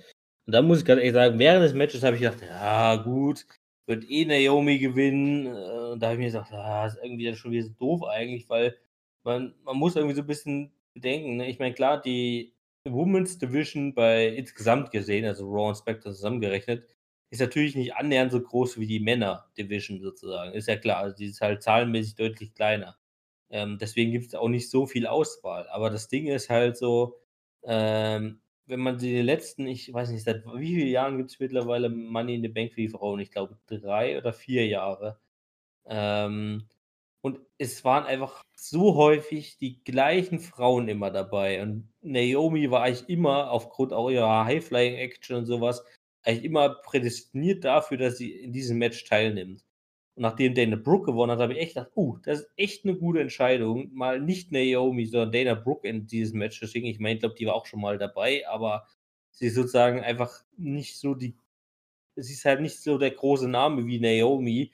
Äh, und Dana Brooke, die hat auch endlich mal einen Push verdient. Ich meine, ich würde jetzt nicht sagen, dass sie den Money in the Bank Koffer gewinnen wird, aber die ist jetzt auch schon seit, keine Ahnung, vier, fünf Jahren da oder so in der WWE und hat bisher nie den großen Durchbruch geschafft, ähm, weil sie halt aber auch, muss man ganz ehrlich sagen, nie die große Zeit hatte. Ja? Also sie hat nie die Auftritte bekommen und die, die Zeit bekommen, sozusagen über Wochen hinweg sich zu präsentieren. Ähm, und vielleicht hat die WWE da jetzt mal aktuell den Plan, so Dana Brooke mal ein bisschen zu pushen und mal ein bisschen ihr Zeit zu geben und ihr ein bisschen die Auftritte zu geben. Also da bin ich sehr gespannt drüber, ähm, wie Dana Brooke dann vielleicht auch nach dem Money in the Bank Pay-Per-View da weitermachen wird. Werden wir sehen. Ähm, und dann haben wir noch die ein Match für die Männer gehabt, ein Qualifikationsmatch für die Männer, nämlich Daniel Bryan gegen Cesaro. Ähm, Daniel Bryan war mit Drew Gulak natürlich am Ring und Cesaro hatte Shinsuke Nakamura als Unterstützung. Und Daniel Bryan hat dieses Match per Submission äh, gewonnen und ist damit sozusagen auch qualifiziert für das Männer Money in the Bank Match. Also er, also Daniel Bryan ist der erste Mann, der äh, feststeht, insgesamt gesehen. Und bei den Frauen haben wir Dana Brooke, Nia Jax, äh, Shayna Baszler und Asuka. So, und bevor wir jetzt dann gleich nochmal ein bisschen was auf SmackDown äh, gesamt gesehen sprechen kommen, gehen wir nochmal zurück zu Raw. Da haben wir nämlich auch noch ein anderes Thema. Ähm, nämlich hatten wir da im Main Event ein Champion vs. Champion Match ähm, zwischen Drew McIntyre, dem WWE Champion, und Andrade, dem US Champion. Äh, es hat sich da ein bisschen angekündigt, äh, dass Drew McIntyre am Anfang der Show eine Promo hatte, wo er nochmal auf ja, WrestleMania zu sprechen kam, dass er äh, Brock Lesnar und Big Show am selben Abend besiegt hat ähm, und dass er jetzt ein Fighting Champion sein möchte, also dass er jedem die Chance gibt auf den Titel, der die Chance auch verdient. Ähm, und daraufhin kamen dann Andrade und Selina Vega raus. Selina Vega hat Andrade als den einzig wahren Champion bei Raw hingestellt und ja, dass Andrade auch viel geiler ist und viel besser ist als Drew McIntyre und ähm, dass er auch eine Chance verdient hat, gegen Drew McIntyre anzutreten. Da war Drew McIntyre nicht ganz der Meinung, also er wollte sozusagen nicht seinen Titel aufs Spiel setzen, aber er hat trotzdem ein Gegenangebot gemacht, nämlich ein Champion vs. Champion Match, äh, damit sich Andrade sozusagen beweisen kann. Ähm, und das haben die beiden dann auch angenommen, also Selina Vega und Andrade. Und somit kam es dann ähm, im Main Event zu einem Champion vs. Champion Match ähm, zwischen Drew McIntyre gegen Andrade, der große Unterstützung hatte, nämlich Selina Vega, Angel Gaza und Austin Theory, also dieses Team, was sich auch schon seit Wochen so ein bisschen herausgebildet hat und jetzt eigentlich wirklich bei Raw wirklich zu dritt auch den ersten großen Auftritt hatte, sag ich mal, denn äh, zuvor in der Show hatten sowohl Angel Gaza als auch Austin Theory einzelne Matches, also 1 gegen 1 Matches. Und jeweils nach beiden Matches wurden die Gegner der beiden, also sie haben beide ihre Matches gewonnen, und jeweils wurden bei beiden Matches im Nachhinein die Gegner von allen drei dieser Gruppierung, also Andrade, Angel Gaza und Austin Theory, angegriffen. Also sie haben so ein bisschen als erstes, das erste Mal als wirkliches Stable agiert. Ähm, und tatsächlich würde ich das jetzt auch diese Raw-Ausgabe als Startpunkt dieses Stables sehen, ähm, weil man sie ja vorher zumindest in dieser kompletten Zusammensetzung noch nicht wirklich gesehen hat, sondern man hat ja da immer nur dann Tech-Team-Zusammensetzungen, äh, zum Beispiel aus Andrade und Angel Gaza oder Angel Gaza und aus Fury gesehen. Ähm, aber tatsächlich, jetzt haben sie das erste Mal so wirklich als Stable zusammen agiert. Und ich finde, es ein sehr interessantes Stable, weil es einfach drei sehr interessante Wrestler sind. Also man kann es jetzt nicht wirklich als Latino-Stable bezeichnen, weil Austin Theory ja nicht äh, kein Latino ist. Aber ähm, ich bin mal sehr gespannt, was man da für einen Namen findet. Also, weil man hatte bisher auch noch keinen Namen bekannt gegeben. Aber ich denke mal, das wird auch in naher Zukunft dann passieren. Und ich bin mal sehr gespannt, ähm, welche Pläne da so ein bisschen in der herrschen, weil letztendlich sind das alles drei hm, Lieblinge so ein bisschen oder geschätzte Wrestler von Paul Heyman. Also Paul Heyman ist ja sowohl ein Förderer von Andrade mit seiner United States Championship Zeit, als auch von Angel Gaza und Austin Theory, denn äh, beide hat wohl äh, Paul Heyman argumentativ äh, ins Main Roster hochgeholt, jetzt äh, in den letzten Monaten ähm, um sozusagen Andrade diese Unterstützung zu geben. Und ich bin mal sehr gespannt, was Paul Heyman da für Pläne hat mit den dreien. Ähm, dieses Champion gegen versus Champion Match gegen McIntyre hat Andrade letztendlich trotzdem verloren. Also in dieser Größenordnung werden die da wohl erstmal nicht angreifen. Aber bin mal sehr gespannt, was sozusagen deren Rolle wird bei Raw. Zumal man ja auch bedenken muss, also an sich ist erstmal ein Heel-Stable aber man hat ja durchaus auch noch ein weiteres Heel-Stable bei Raw, nämlich äh, Seth Rollins, Buddy Murphy und AOP, wobei natürlich AOP aktuell ausfällt. Also vielleicht, vielleicht schließen die sich sogar zusammen. Also dass ähm, Seth Rollins sich da die drei als irgendwie die neuen Weggefährten sucht. Glaube ich zwar aktuell nicht, weil. Das bezweifle ich auch. Aktuell wirkt das wirklich eher so, als ob Selina Vega da diese drei äh, Männer so um sich um herum aufbaut und so ein bisschen als eigenes Stable etabliert, aber es ist trotzdem sehr interessant zu sehen, sozusagen, dass man zwei Heel-Stables in der gleichen Show hat, ähm, die getrennt voneinander agieren. Also da bin ich mal wirklich sehr gespannt drüber. Werden wir sehen wahrscheinlich. Äh, genau. genau. Und nach dem Match, muss man vielleicht auch noch dazu sagen, nachdem Drew McIntyre gewonnen hat, gab es noch einen Angriff von Seth Rollins auf Drew McIntyre. Da hat dann Seth Rollins nochmal äh, zwei Curbstones, also zwei Finisher gegen ihn gemacht. Also, wodurch dann auch klar wurde, auch durch mehrere Promos, äh, Backstage-Promos, die Seth Rollins über die Show verteilt bekommen hat, ähm, wo er nochmal wirklich diese Woche seinen Messias-Charakter, seinen Messias-Gimmick wirklich nochmal sehr stark ausgelebt hat. Ähm, wodurch da jetzt klar wurde, dass wir wohl bei Money in the Bank das WWE Championship Match zwischen Drew McIntyre und Seth Rollins tatsächlich schon sehen werden.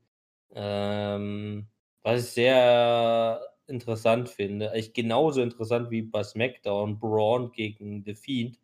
Ich hätte tatsächlich nicht erwartet, obwohl sich beide äh, Matches schon abgezeichnet haben. Also sowohl Braun gegen The Fiend als auch Seth Rollins gegen äh, Drew McIntyre hätte ich nicht gedacht, dass die beiden Matches jetzt schon im ersten Pay-Per-View nach WrestleMania stattfinden.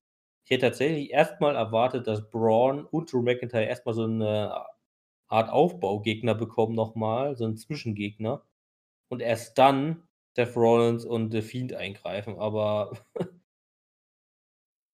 also das Ding ist halt so ein bisschen, wenn jetzt Drew McIntyre gegen Seth Rollins antritt, da glaube ich durchaus erstmal, dass das Match irgendwie per Disqualifikation endet oder per Doppel-Countout oder also irgendwie in einer anderen kontroversen Art. Oder dass sogar äh, Drew McIntyre nochmal gewinnt. Ähm, bei The Fiend gegen Braun, damit wechseln wir vielleicht schon mal ein bisschen zu SmackDown, bin ich mir tatsächlich nicht ganz sicher. Weil es könnte ich meine, da kann einem Braun schon wieder leid tun, aber es könnte halt tatsächlich sein, dass The Fiend jetzt schon bei Money in the Bank gewinnt und Braun damit wir nur einen Monat Champion war. Ähm, was halt irgendwie echt ein bisschen traurig ist in seiner Titelstatistik, weil der war bisher nie auch nur ansatz, äh, ansatzweise länger Champion.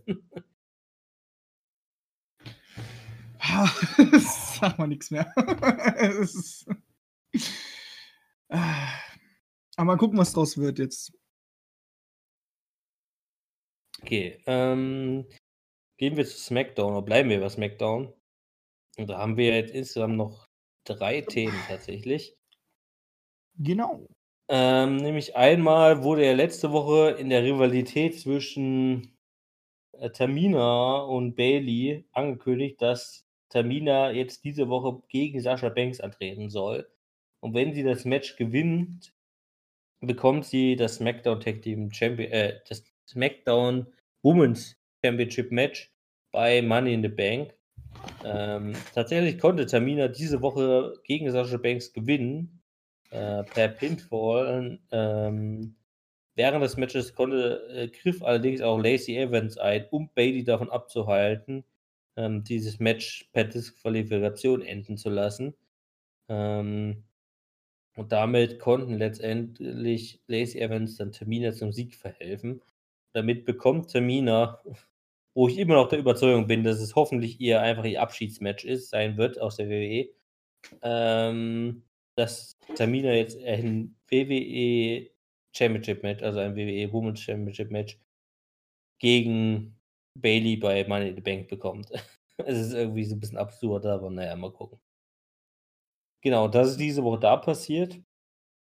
Ähm, dann haben wir ein Match, was wir gerade eben schon besprochen haben, nämlich Daniel Bryan gegen Cesaro. Und das ist vielleicht während des Matches äh, vielleicht die interessanteste Story-Geschichte der Woche passierte, weil bisher habt ihr vielleicht auch schon gemerkt, naja, die Qualifying-Matches sind zwar wichtig, aber so drumherum ist nicht viel Interessantes vielleicht passiert, außer dass sich in dem Match von Daniel Bryan gegen Cesaro mal wieder der Hacker eingeschaltet hat. Nämlich der Hacker, der sich ja vor einigen Wochen schon in dieser Rivalität zwischen Sonja Deville und Mandy Rose eingeschaltet hat und da per Videoaufnahmen beweisen konnte, dass Sonja Deville und Dolph Ziggler zusammengearbeitet haben, um Mandy Rose und ja, Otis so zu hintergehen oder zu schaden, sage ich. Ähm, und am Anfang dieses Matches, also während des Matches, von Daniel Bryan gegen Cesaro kamen wir diese Störbilder und der Hacker tauchte wieder auf vor seinem, ja, Arbeitsplatz nächstes Mal, also vor seinem Schreibtisch, wo die ganzen Monitore draufstehen. Ähm, und während dieser Sequenz wurden dann vom Hacker, der natürlich mal wieder ähm, ja, hervorgestellt hat, dass er natürlich nur die Wahrheit hervorbringen möchte, also the truth will be heard, ist ja sein Spruch so ein bisschen, also die Wahrheit wird gehört werden. Und ähm, da hat er dann verschiedene kleine Videoschnipsel von verschiedenen äh, Tech-Teams in dem Sinne abgespielt.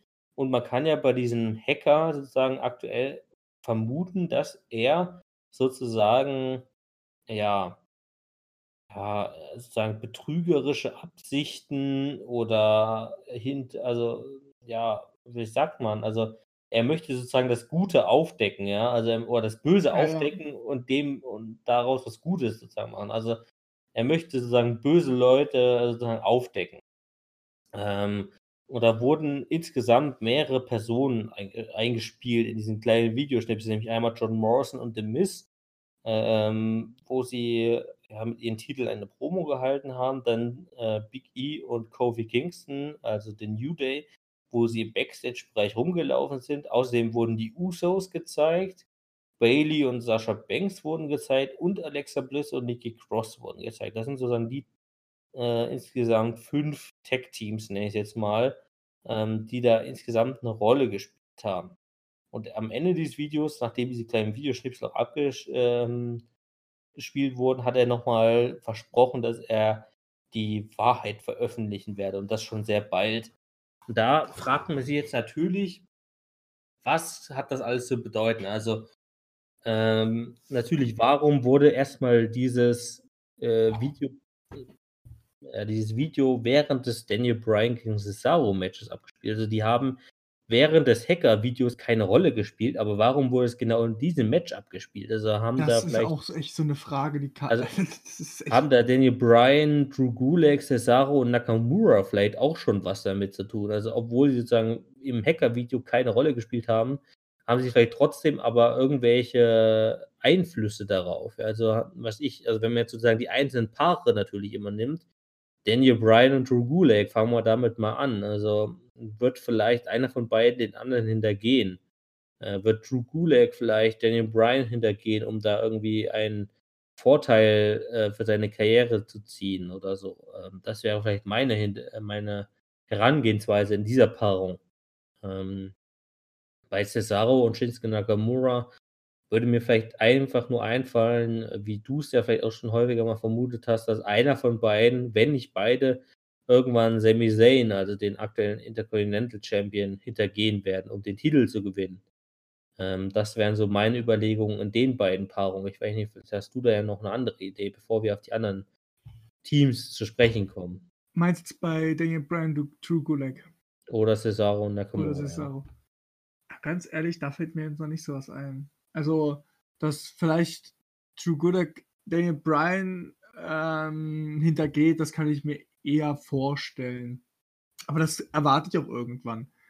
Shinsuke Nakamura und Cesaro, da fehlt mir so ein bisschen Sami Zayn noch dazu. Mhm. Ähm, dass da aber irgendwann ein, etwas zu hintergehen ist. Ja, aber das ist dann auch so eine Sache, wozu braucht man dafür den Hacker, um das vorher zu sagen. Also ich sehe den Hacker jetzt eher so, dass er vorher was sagt, bevor etwas passiert. Und, oder beziehungsweise rettet, bevor etwas Falsches passiert. Ich meine, die Sache mit Mandy Rose und Otis und alles drumherum, das war ja so gewesen. Er hat ja aufgeklärt, bevor etwas passiert ist, um die Wahrheit ans Licht zu bringen. So. Das heißt, er ist eher dafür da, also er, er ist zur Zeit, ist er ja dafür da, dass er gerade etwas macht, bevor etwas zu sehr eskaliert in etwas. Mhm. So sehe ich das gerade. Ich weiß nicht, ob ich es gerade falsch interpretiere, Ja, also, aber ich, so sehe ich ihn gerade halt eher an. okay. Und ich sehe das gerade aber bei diesen, bei diesen Leuten, die du gerade gesagt hast, äh, sehe ich da jetzt gerade eher weniger, glaube ich, dass er in die Richtung ermittelt. Sagen wir es mal so. Gut, Ich gehe mal mehr davon aus, dass es mehr um die Leute geht, die was dazu mit zu tun haben. Was ich mir vorstellen kann, ist, dass vielleicht Daniel Bryan, also die Leute, die da vielleicht mit da drinnen sind, dass die nicht intern irgendwie ein Problemchen auch miteinander haben, sondern dass die vielleicht sogar für den Hacker arbeiten. Mhm. Okay. Das kann ja auch gut möglich sein. Ich glaube, der arbeitet eher alleine. Ja, man weiß es ja nicht. Okay, dann gehen wir mal auf die Leute ein, die jetzt sozusagen in diesen ganzen Videoschnipseln ähm, Bestandteil waren. Also da fangen wir an mit John Morrison und The Miz. Ähm, dann können wir auch gleich ein bisschen weiter blicken, nämlich ins Main Event der aktuellen SmackDown-Ausgabe. Da gab es nämlich ein Triple Threat Match für die SmackDown Tag Team Championships, das sich ja auch seit letzter Woche angekündigt hat. Ähm, zwischen Big E, The Miz und den Usos. Also The Miz musste da den Titel jetzt verteidigen nach WrestleMania, nachdem es John Morrison ja damals geschafft hat. Und da hat es tatsächlich Big E geschafft, The Miz ähm, zu pinnen nach äh, einem eher ja, schwachen Ende, sage ich mal. Also The Miz und Jay Uso haben eigentlich zum Ende des Matches die ganze Zeit gekämpft. Big E war die ganze Zeit nicht zu sehen und am Ende, nachdem The Miz Jay Uso da äh, sozusagen eigentlich fast schon am Ende hatte, ist dann Big E noch ein, eingegriffen, hat The Miz noch mit dem Big Ending ähm, besiegt und während Jay Uso nur daneben liegen konnte, weil er da eigentlich schon fast am Aufgeben war. Ähm, nach einem Submission Move. Und Big E hat damit tatsächlich die SmackDown Tag Team Championships für The New Day gewonnen. Also The New Day sind wir die neuen SmackDown Tag Team Champions, was ich prinzipiell schon mal ziemlich scheiße finde. Ja. Ähm, sind jetzt die achtfachen Tag Team Champions. Ähm, so. Ähm, ich will jetzt gar nicht dazu viel darüber abranten, weil da könnte man tatsächlich gleich so ein bisschen auch auf den Hacker nochmal zu sprechen kommen, nämlich in zweierlei Hinsicht. Einmal John Morrison und The Miz, ja. The Miz hat jetzt den Titel verloren äh, von dem Tag-Team und ich denke mal, darüber wird auf jeden Fall auch so ein bisschen ähm, Streit geben in der nächsten Woche, äh, der nächsten Woche vielleicht sogar schon, ähm, weil John Morrison sagt, ja, ich habe mich hier abgemüht beim bei WrestleMania im Leather-Match und habe hier die Titel verteidigt und du verlierst jetzt die Titel gegen ähm, The New Day. Also da kann ich mir zum Beispiel bei John Morrison und The Miz schon sehr gut vorstellen, dass da sozusagen dieser Zwist entstehen wird, ähm, dass die beiden sich da irgendwie aufreiben und so. Also klar, da konnte niemand wirklich jemand hintergehen. Also The Miz hat da jetzt einfach nur sozusagen den ja, schwächeren Part gehabt, indem er den Titel verloren hat.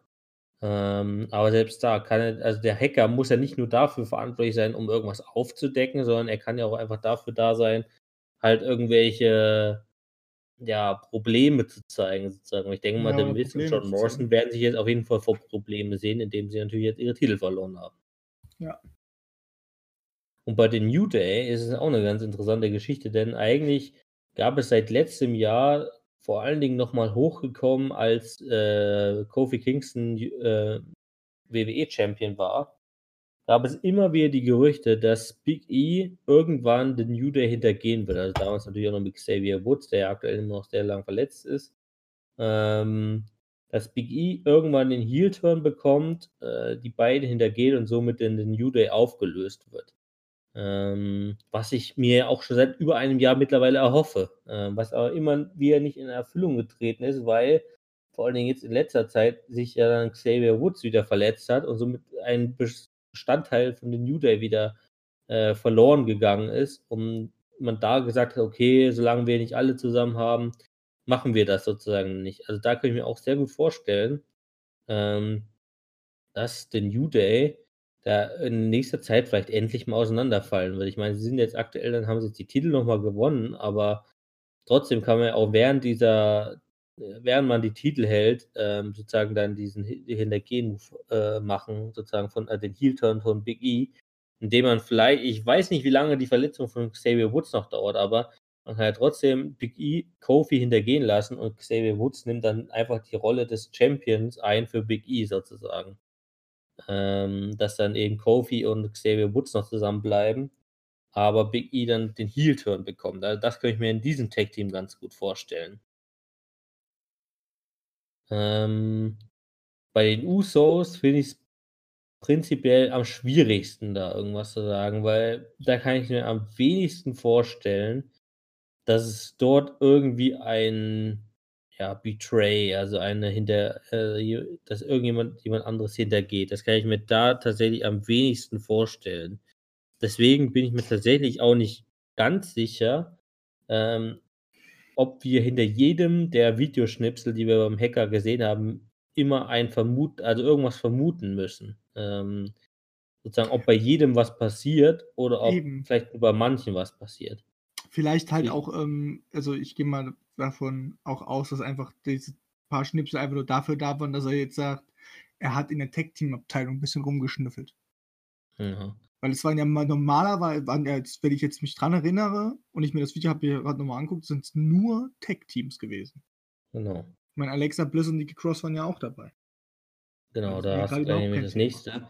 Mit Alexa Bliss und Nikki Cross, das wären tatsächlich ähnlich wie die Usos. Also klar, da ist es für mich ein bisschen wahrscheinlicher, dass irgendjemand von beiden den anderen hintergeht und die andere hintergeht.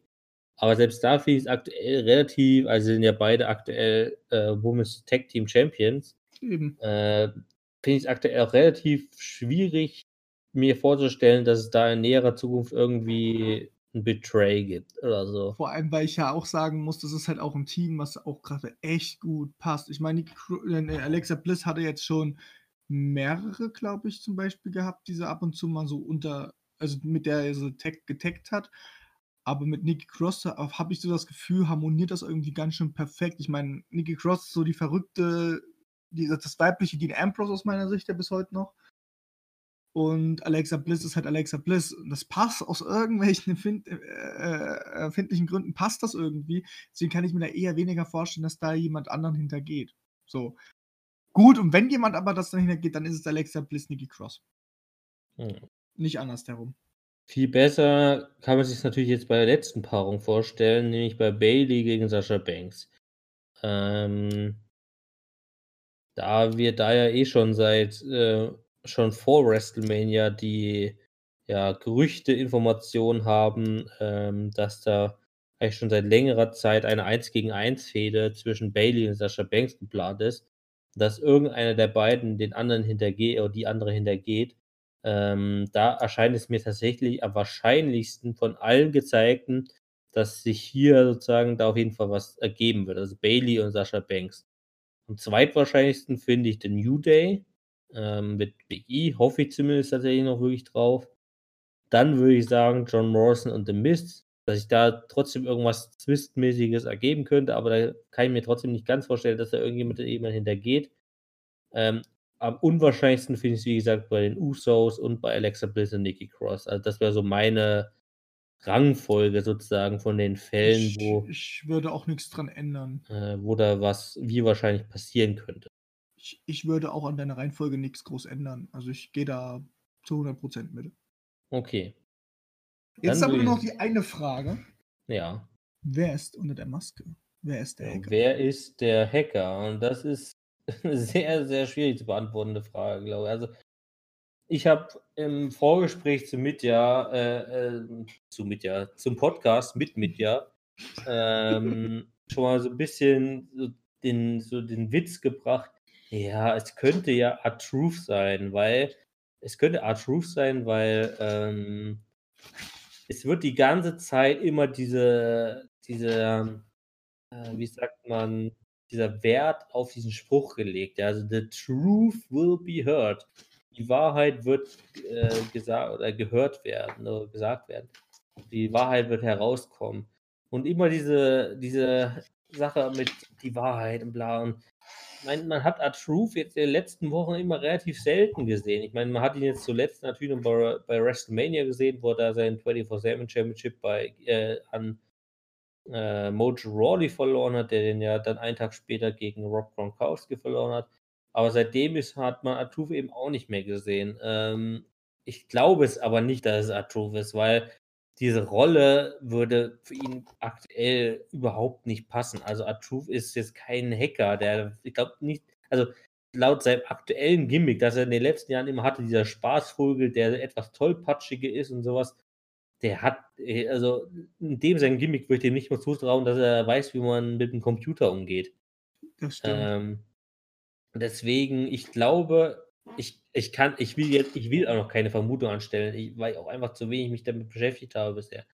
Ähm, ich kann mir nur sehr gut vorstellen, dass entweder ein ehemaliger Main-Roster-Superstar ist, den man neu verpackt hat, indem man ein neues Gimmick gegeben hat, oder dass es ein ehemaliger NXT-Superstar ist, dem man sozusagen auch ein neues Gimmick gegeben hat. Weil was klar ist, man hat vorher natürlich diese Persona noch nirgendwo gesehen. Also es ist auf jeden Fall ein neues Gimmick.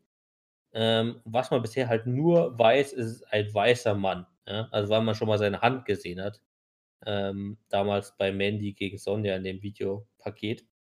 Da hat man ja seine Hand gesehen und die war halt hellhäutig. Also das weiß man. Es ist ein hellhäutiger Mann. Mehr weiß man allerdings nicht. Ähm, ob es sozusagen ein NXT-Superstar schon, ist. äh, es gibt auch schon minimal Theorien. Ja, sehe dann Videos, sag die doch das mal, denken. was gibt es denn aktuell? Nee, ich sehe jetzt gerade nur Videos. Also Ach es gibt Videos, die die Theorien sagen. Ich gucke Ja, jetzt aber gerade mal nach, ob es irgendwo textlich irgendwo steht. Also ich kann ja Ja. mal gucken. Kann ja, kann ja mal gucken kurz. Genau. Viele sagen, Ähm. oh, hier, hier steht einer, einer denkt Xav- Xavier Woods. Okay. ja, könnte es sein natürlich. Da, er hat natürlich so ein bisschen diesen, er ist ja selbst Gamer und hat auch seinen eigenen YouTube-Kanal, wo er Gaming betreibt und so weiter. Äh, up, up, down, down. Aber, und er, dadurch kennt er sich auch mit Technik aus, aber, ja, aber nee, es passt ja dem schon äh, zufolge nicht, weil er nicht weiß ist. Er ist nicht hellhäutig, er ist ja dunkelhäutig. Ja, ja, stimmt. Also, also zumindest, ich bin mir relativ sicher, dass ich damals in dem Videopaket, wo Mandy und Sonja sozusagen dann der Hacker das erste Mal aufgetreten ist, dass man da seine Hand gesehen hat, seine rechte Hand. Ich glaube, man hat sie auch in der aktuellen, in dem aktuellen Video nochmal gesehen, äh, wo er am Ende sozusagen auf die Maus klickt. Ähm, und da hat man, meine ich, eine hellhäutige Hand gesehen. Ich gucke mir jetzt ganz kurz nochmal selber an, das Video.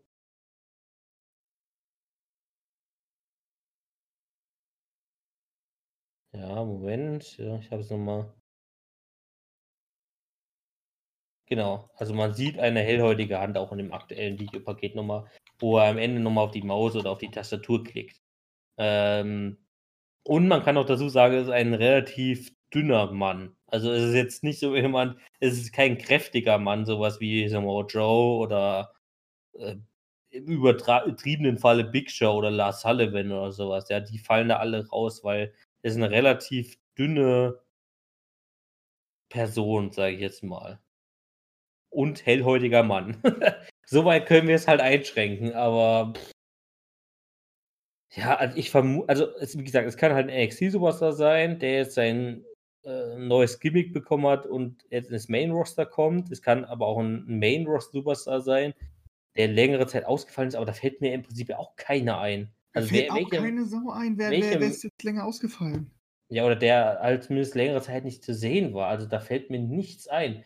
Oder es ist halt sozusagen jemand, den man 'n bisschen unbemerkterweise irgendwoher äh, geholt hat. Also, j 'n bekannteren Superstar aus 'ner anderen Wrestling-Liga, also aus der Independent-Szene oder Und von hat's nicht als oder News aufgearbeitet und hat's nicht als und hat sich rausgebracht, dass man ihn jetzt unter Vertrag hat.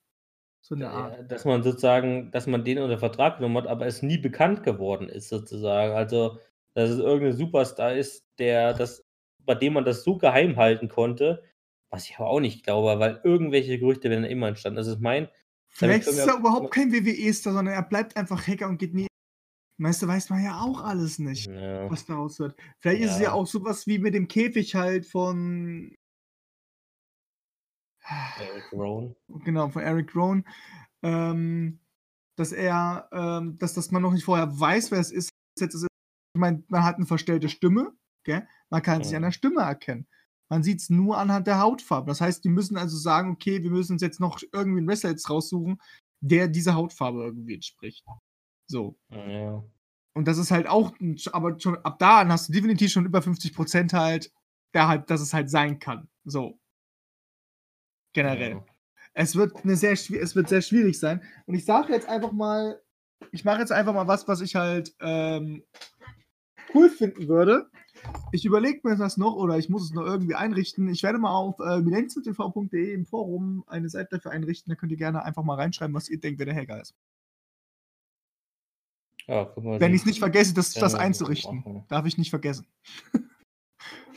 Ich gucke Genau. mir auch grade noch mal bei Wikipedia gibt's ja 'ne schöne Auflistung hier mit dem kompletten Roster sozusagen der WWE, mit allen Superstars, die sozusagen da unter Vertrag stehen.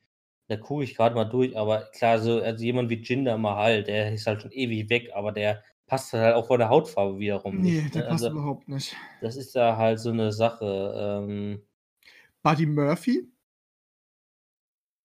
Könnte passen. Ja, aber der kriegt ja jetzt auch so also, erstens ist er bei Raw Ja, stimmt. ähm, wobei ich natürlich auch nicht weiß, wie da jetzt die Zugehörigkeit mal zählen kann. Aber ja, warum sollte er der Hacker sein? Also, der hat ja auch so Auftritte bei in den Shows, sage ich mal.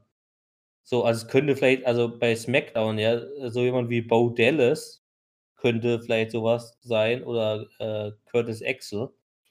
Die sind auch schon seit Ewigkeiten weg, die beiden. Äh, also, The B-Team, ja. Ja, stimmt, The B-Team. Ähm, einer von den beiden könnte es sein. Rein theoretisch sind beide weiß, sind beide männlich, sind beide bei SmackDown rein theoretisch. Bin ich grade mal hier so am Durchgucken. Ähm Die haben auch mehr Männlein im SmackDown-Roster als im Raw-Roster, wenn ich das mal so sagen Ne. Aber stimmt, das kann einer von den beiden könnte es natürlich sein.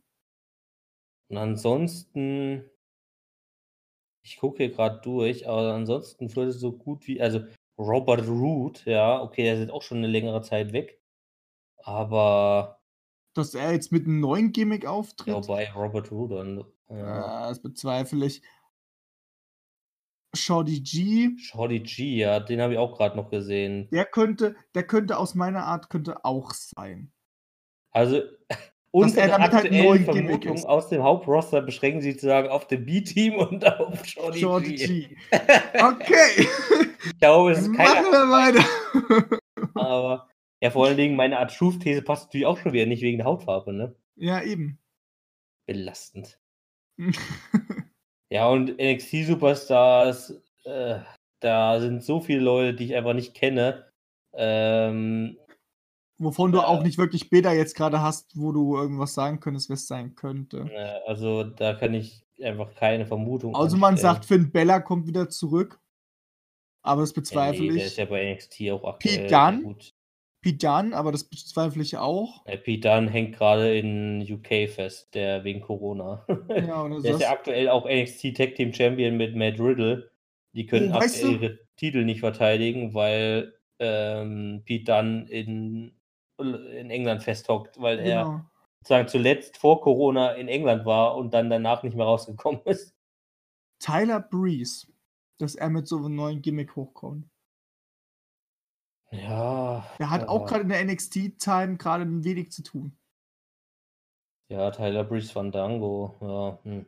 Oder einer aus der Cruiserweight-Abteilung, also so 205 Live kann Ja, auch das kann natürlich auch sein. noch sein, ja.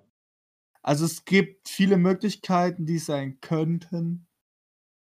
Aber wir wollen da wirklich aktuell nicht zu sehr spekulieren, weil Nein. ist ja noch so neu, dieser Charakter. Und man weiß eigentlich echt noch nichts darüber. Also, ich glaube, es wird auch offiziell noch genug Spekulationen darum geben. Deswegen würde ich sagen, kürzen wir das jetzt ab und kommen noch zu den restlichen News für heute. Ähm, und da gucken wir auch am Anfang gleich mal nach Japan. Und zwar ist NXT Japan ja schon länger im Gespräch, seit, ich glaube, ein Jahr mindestens. Ähm, sozusagen der nächste NXT-Ableger nach NXT UK. Und das Problem war jetzt die ganze Zeit äh, für die WWE in Japan, dass sie durchaus immer wieder kleinere Wrestling-Ligen angesprochen hat, ähm, mit der Anfrage, ob man die Liga aufkaufen kann. Also die WWE will sozusagen keine komplett neue Wrestling-Liga in Japan aufbauen, ähm, sondern man möchte verschiedene kleine Wrestling-Ligen aufkaufen, deren Superstars übernehmen und damit man sozusagen da gleich eine Grundlage für NXT Japan hat. Also damit man da sozusagen sich so ein bisschen ähm, ja, Arbeit spart, sag ich jetzt mal.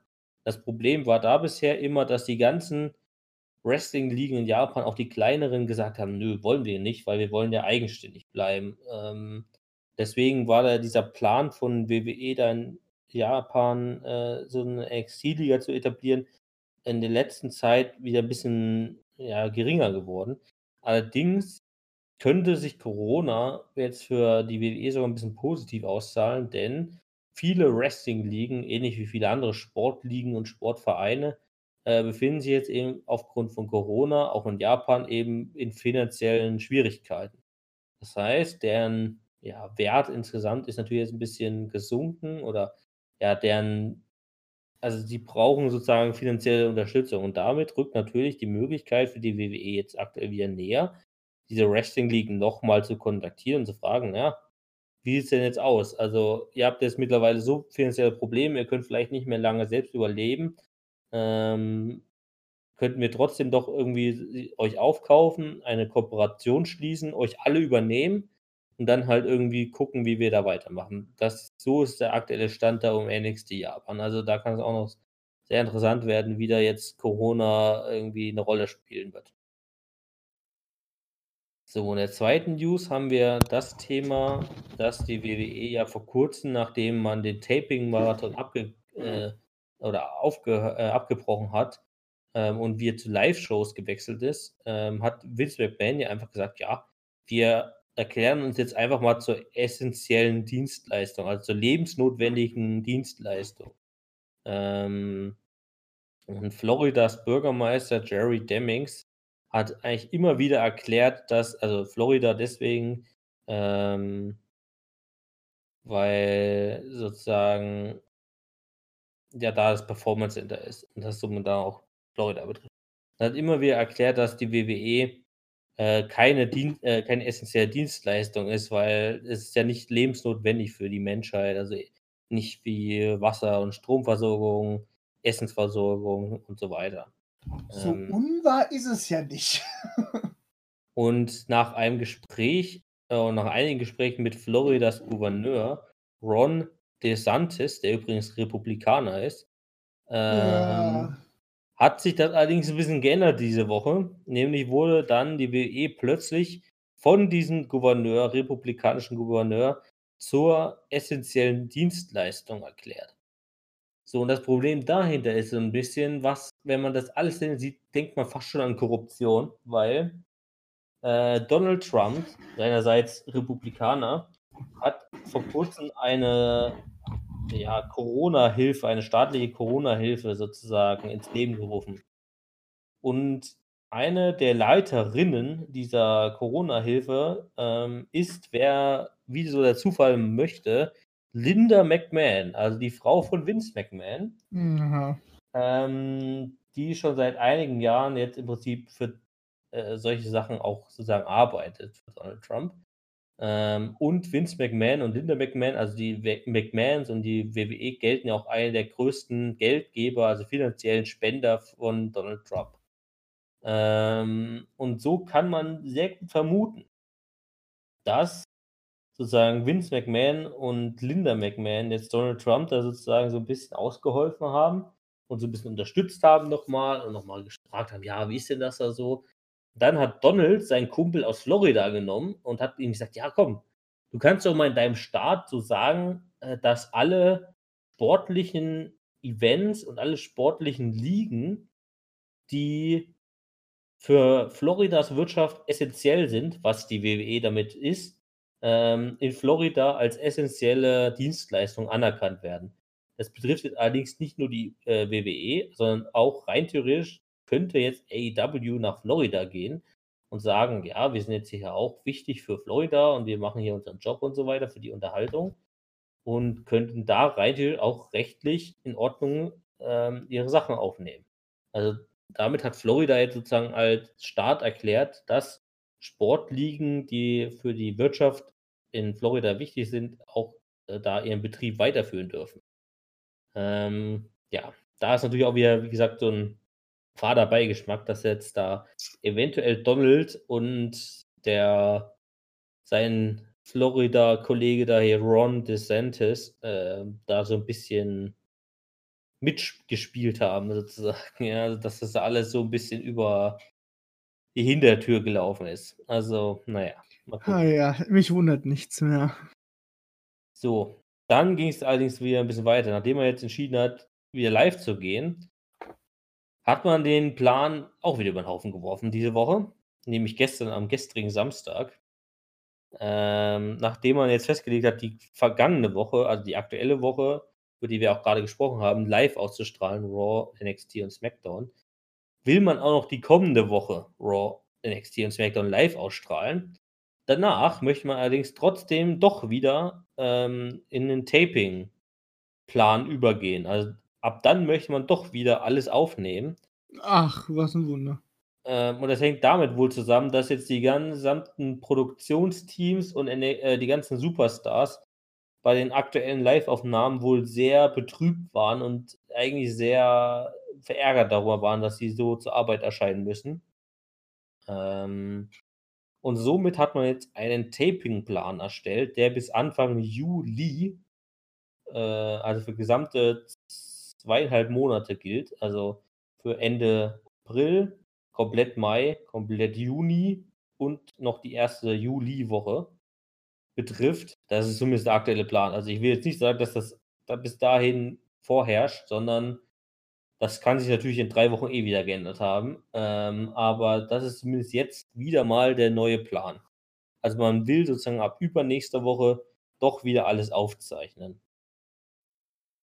So, ähm, dann gab es diese Woche ein Debüt eines ehemaligen Impact Wrestling Star, nämlich von Killer Cross, der lang ersehnt war, auch in der WWE. Ähm, ich glaube, er ist 34 Jahre alt ähm, und hat jetzt diese Woche bei NXT unter dem Namen Carrion Cross sein Debüt gefeiert. Ähm, und als letzte leider etwas wirklich traurige Nachricht äh, müssen wir leider diese Woche auch einen Tod einer weiteren Wrestling-Legende äh, verkünden, nämlich von Howard Finkel von The Fink, äh, wie er immer gerne genannt wurde.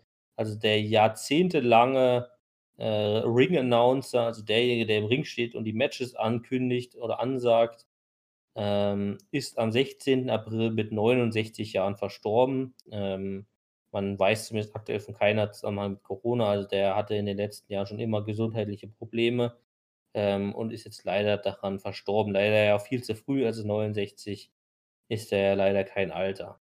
Ähm, aber man, äh, ich möchte zwar jetzt nicht gerne den Tod verharmlosen, aber 69 ist schon eine geile Zahl. ähm, er war seit 1900, jetzt bitte festhalten, 75 What? Angestellte der WWE. Er wurde noch von Vince McMahon Senior, also vom Vater von Vince McMahon, eingestellt und gilt als sogenannter erster Mitarbeiter der WWE. Also das war noch zu Zeiten der WWWF, glaube ich, hieß es damals. World Wrestling, nee, wie hieß es damals? World Worldwide Wrestling Federation hieß es, glaube ich, damals, also die WWWF, also die der weite Vorgänger der WWE und der WWF und was ich, was es alles gab, sozusagen von Vater von McMahon 1975 eingestellt und seitdem als Ring-Announcer gearbeitet und alles Mögliche. Ähm, hat seine bekanntesten Zeiten liegen natürlich in den 80er und 90er Jahren, vor allen Dingen auch nochmal. Ähm, hat weit bis in die 2000er auch noch rein äh, gearbeitet als Ring Announcer, war immer die Stimme von WrestleMania. Und das ist auch sehr interessant, nämlich der Name WrestleMania soll auf ihn zurückgehen. Also man hat damals sozusagen vor WrestleMania 1 angesessen, man hatte diesen Plan, dieser großen Show jetzt so, so was Großes zu veranstalten. Man suchte da nach einem Namen und dann hatte man halt, hat halt anscheinend wohl, so geht es so ein bisschen den Gerüchten zufolge zurück, hatte wohl Howard Finkel diese Idee, das WrestleMania zu nennen. Und das ist natürlich auch so eine ganz coole äh, so Anekdote, sage ich mal, auf. Und äh, was man auch noch dazu sagen kann, äh, er ist Hall of Famer der Klasse 2009.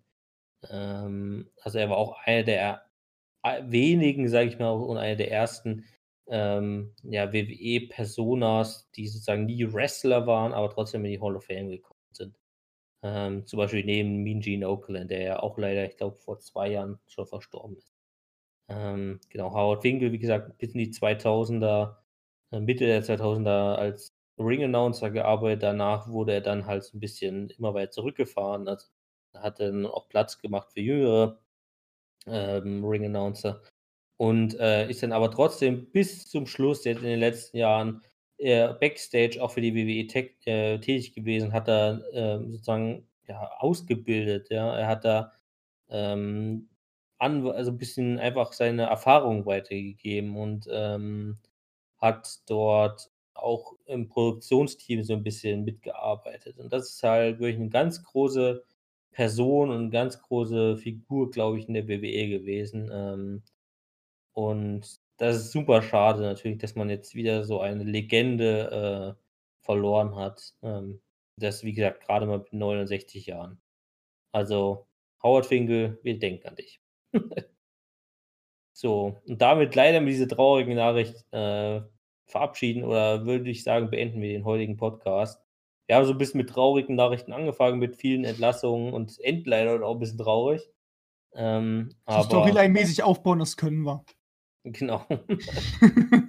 ähm, so, und dann würde ich sagen, gibt es noch irgendwas anzukündigen? Ich glaube aktuell nicht. Ähm, ansonsten hören wir uns dann nächste Woche wieder äh, mit einer neuen Folge von The B-Show. Und genau, habt eine schöne Woche. Bleibt möglichst zu Hause, auch wenn es aktuell oder in nächster Zeit wieder ein paar Lockerungen geben soll bezüglich Corona. Aber seid bitte trotzdem vorsichtig. Ähm, und macht's gut. Und wenn euch langweilig ist, einfach auf twitch.tv slash ein bisschen reingucken oder auf Jugendforum, denn jeden Donnerstag gehe ich live. Tschüss und auf Wiedersehen. Gut.